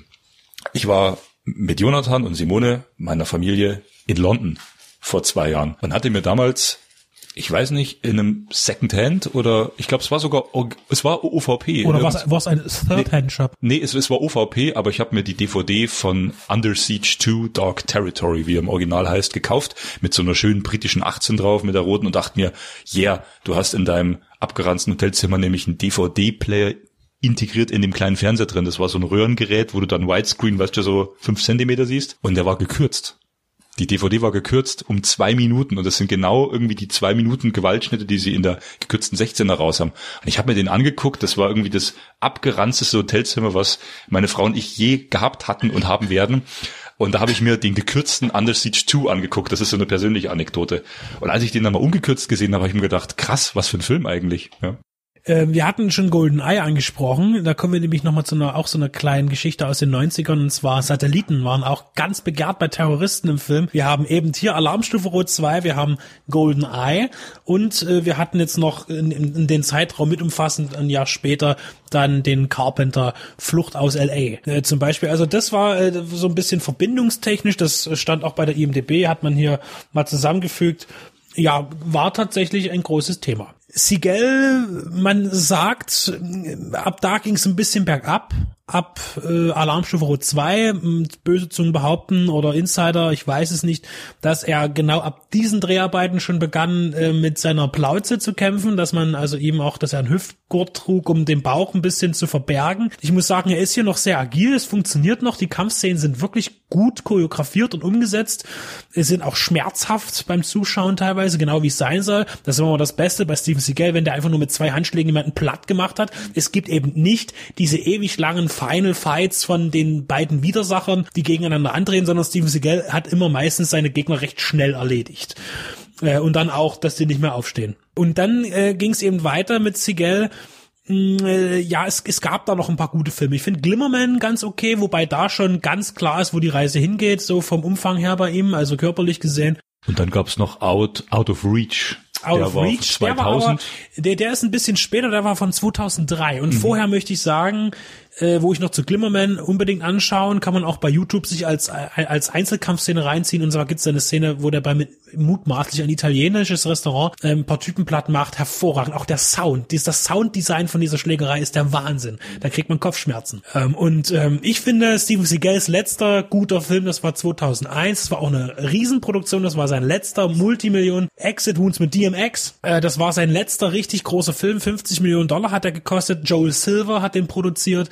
Da sieht man auch, was für ein Aufwand hinter diesem Film stand. Steven Seagal fand ich war auch fitter als sonst. Ich glaube, der hatte sich nochmal am Riemen gerissen. Der wirkte dann nochmal richtig sportlich. Und ab da ging es dann wirklich rein. Er hat nur noch wenige Kinofilme gemacht. Einige Kinofilme wurden eben nur noch auch gerade in Asien, in Osteuropa äh, veröffentlicht im Kino und bei uns oder generell auch in den USA direct to DVD oder Video. Äh, und die wurden dann eben immer schlechter. Die Budgets sanken und Steven Seagal an sich verlor eben auch immer mehr an Attraktivität in Form eines Martial Art Künstlers. Es war einfach nichts mehr. Also er, man will ihm ja nicht zu nahe treten prinzipiell. Man, er mag auch immer noch die Theorie beherrschen, aber körperlich, wie gesagt, sich beim Rennen dubeln zu lassen, ist halt schon jetzt nicht unbedingt der Hit. Also ich glaube, ich habe äh, ungefähr einen Steven Seagal-Film gesehen in meiner Karriere bisher. Schande über mein Haupt mal wieder. Und das war der von dir letzt genannte Exit Wounds. Und äh, das Spannende ist aber das drumherum und wo ich den gesehen habe. 2001 auf dem Dorf gab's das noch. Das war in Bad Schwalbach in Hessen, da wo ich damals in der Nähe gewohnt hatte. Und da gab's noch so ein richtig altes, verranztes Rauchkino, wo Dienstag der rauchfreie Tag gewesen ist. Ähm, ansonsten wurde immer schön hart gequarzt und das hat man dann natürlich gerne auch angenommen als äh, 2001, ja, ein Teenager. Und ja, der hat mir ganz gut gefallen. Ansonsten habe ich es aber nie zu mehr gebracht von dem guten Herrn. Da war mir auch irgendwie persönlich immer so ein bisschen suspekt und dann hat man irgendwie oftmals, so geht's mir leider oft, ähm, gar nicht so viel Lust, die Filme zu gucken, was natürlich auch ein Fehler sein kann, aus künstlerischer Sicht zumindest. Mir war da auch immer total suspekt. Immer so nach hinten gegelt, geschmierte, lange Haare. Das sah mal aus wie die Zuhälter, die bei Miami Vice gejagt wurden. Sei es drum. Äh, ich arbeite ja zeitweise im filmischen Guantanamo und da wurde ich letztes Jahr im Speziellen dank Netflix, dank mein Chef, habe ich bestimmt gefühlte 15 Mal Alarmstufe Rot 2 sehen müssen. All das Gesagte, was vorangegangen ist, kann ich nicht unterschreiben, will ich auch nicht mehr unterschreiben. Ich habe wirklich ein Traumata davon, davon getragen und ich kann zum Teil sehen, mitsprechen, mitspielen. Ich leide auch förmlich mit den Protagonisten, wenn die zum Beispiel wieder in irgendeinen so Radarbildschirm klotzen, wenn wieder irgendwo ein Erdbeben ausgelöst wird und dann irgendwie, also ich, ich weiß manchmal nicht, ob das eine Parodie ist, also irgendwie, ich kann den Film definitiv nicht mehr ernst nehmen. Solche Szenen wie die Entführung des äh, Zugs, was mit Jeeps und Helikoptern passiert, wozu es die Helikopter gebraucht hat, ist mir immer noch ein völliges, warum hat sich die Terroristengruppe getrennt? um mit Jeeps den Zug anzuhalten und der Rest kommt mit Hubschraubern nach. Warum? Und haben die dort einfach monatelang dort im Gebüsch gehockt und haben gewartet, dass der Zug dort vorbeifährt. Also alles so so so, so Sachen und oh, ganz furchtbares Overacting ist Eric Bogosian, der den Bösewicht spielt, diesen verrückten Wissenschaftler. Das geht, das geht gar nicht. Also so, das war. Doch, das ist doch toll. Nee. Nee, also wenn es ein Cartoon wäre, wenn es eine Comic-Verfilmung wäre, würde ich ja dann noch mitgehen, aber das war echt aber es ist doch wirklich ein Film, der all das liefert, was du dir von so einem Film erwartest. Er hat äh, einen Helden, der aufräumt, wo du von vornherein weißt, wie es ausgeht. Ein Haufen Effekte, ein Haufen, finde ich, noch richtiger böser Bad Guys und ein Haufen grotesker Einfälle, wo und, der auch dazu zählt. Und äh, Everett McGill, der irgendwie gefühlt versucht, gegen Segal anzuspielen, äh, im Punkto keine Mimik und blöde One-Liner. Der beste One-Liner, finde ich. Also ich habe jetzt vielleicht eine Handvoll zwei, nicht ganz zwei Handvoll Steven Seagal-Filme gesehen. Aber hier ist der beste One-Liner drin und der sagt, Don't make me raise my voice, young man. Also da haben die Terroristen schon den Zug gekapert, da geht's schon ab, überall kracht's und splittert's. Aber dieser, dieser junge Servicepersonal hier am Zug, dieser, dieser schwarze junge Kerl, der so ein bisschen auf die, auf die Nichte von ihm scharf ist und ein bisschen so den Hof machen will und, und rumschwärmen will, der, der ist dann aufgeregt wie so ein junger Kerl und pisst sich halb ein und er, und er sagt, ah, wir müssen jetzt hier und er sagt, nee, nee, du bleibst jetzt mal ruhig und und wie du sagst, Steven Seagal, der verändert sich ja nicht. Der hat dasselbe Gesicht, dieselbe Stimme immer und er sagt einfach bloß, don't make me raise my voice, young man. Das ist, das ist so geil. Und im nächsten Moment baut er aus einem äh, Cocktail-Shaker und einer Flasche Schnaps und ein paar Chemikalien noch eine Handgranate. Und nachdem Tobi den Film überschwänglich gelobt hat und wir ihn auch ganz toll finden, möchte ich natürlich noch sagen, dass auch ein, ein guter Freund von uns die Musik gemacht hat, und zwar der gute Basil Polidorus. Und wirklich ein hervorragenden Score hierbei steuert zu diesem Actionfilm mit einer schönen Fanfare. Und das war ja auch nicht von ungefähr. Man kannte sich ja schon nämlich an Deadly Ground, hat er ja auch schon vertont gehabt bei Steven Seagals Regiedebüt. Jetzt musst du aber noch sagen, was Basil noch so gemacht hat an guten Scores, ne? Ja, aber wer, wer das nicht weiß, ist halt ein, ein trauriges aber Kind. Wir aber wollen ja auch Dienstleister sein, also Conan der Barbar. Oder auch Conan. Conan. Wie, wie es äh, richtig heißt. Äh, und natürlich äh, Robocop. Äh, zwei hervorragende Scores, die äh, und Starship Troopers. Und Starship Troopers und Free Willy hat er auch vertont. Ja. Ich dachte, das war Michael Jackson. Na egal. Ja, der hat der hat den Wahl gespielt. Ach stimmt. Ganz toll finde ich auch einen der Drehbuchautoren, der der Nachname Richard Hatem. Ja, sie, also, haben, sie, sie haben ihn alle gehasst. Ich, ich, ich denke mir mal, mal ohne Witz, das, das sind doch Fake-Namen. Das sind doch Namen, die du für, für solche Filme machst, oder? Wer heißt denn Hatem? ja, wer heißt Alan Smithy? also, man weiß es nicht. Ähm, jetzt kommen wir eben zu dem ganzen Traurigen. Man kann natürlich Seagal mögen oder nicht oder die Art von Filmen, die mit ihm produziert wurden oder die er auch selbst produziert hat. Auf jeden Fall wissen wir, dass er, jetzt will Tobi noch was sagen. Jetzt, jetzt, jetzt legt er noch einen nach. Jetzt kommt's. Jetzt. Also, ich weiß, wer die Zielgruppe war damals. Mein Vater. Nur, nur er. Mit Chuck Norris Film, Sylvester Stallone, Steven Seagal. Jetzt, Steven Seagal jetzt, war aber ganz, du aber ganz tiefe Gräber aus. Das ist ja. Steven also. Seagal ganz weit oben. Also da war alles. da war alles da auf VHS. Also das wurde auch hoch und runter geguckt. Da kannte sich mein Vater aus. Der gehörte zur Familie. Naja, aber ich meine, das, was ich bei Steven Seagal toll fand, weil das waren so die ersten Actionfilme in dem Bereich, wo auch mal Körperteile abgehackt wurden. Ja, bei Nico, da fliegt mal ein Arm weg, dann bei Market for Death wird eine Hand abgeschlagen. Äh, das war noch, das war halt schon blutige Action. Da ging das erst so los mit dieser blutigen Action in den 80er Jahren eigentlich und das fand ich immer ganz, ganz toll. äh, und äh, jetzt bist du mit deinem Rant Der Junge, fertig, der nur oder? den Ball zum Spielen hatte, ja. Ähm, und jetzt komme ich dann zu meinem Rant, weil wie gesagt, ab 2001, du hattest dann noch Out of Reach gesagt, der auch nicht wirklich äh, gut war. Also es kam dann immer, es wurde immer schlechter, kam Foreigner, Into the Sun, das waren noch so Mittelklasse-Filme. Und jetzt ist es so, dass Seagal ja fünf bis sechs Filme pro Jahr produziert und dem mitspielt, immer weniger mitspielt, er überlässt dann auch anderen Darstellern die, die hauptsächlichen Parts, aber die Filme sind halt wirklich, die waren damals auch schon einheitlich irgendwie, aber sie waren qualitativ hochwertig für die Zeit, wie Actionfilme gemacht wurden.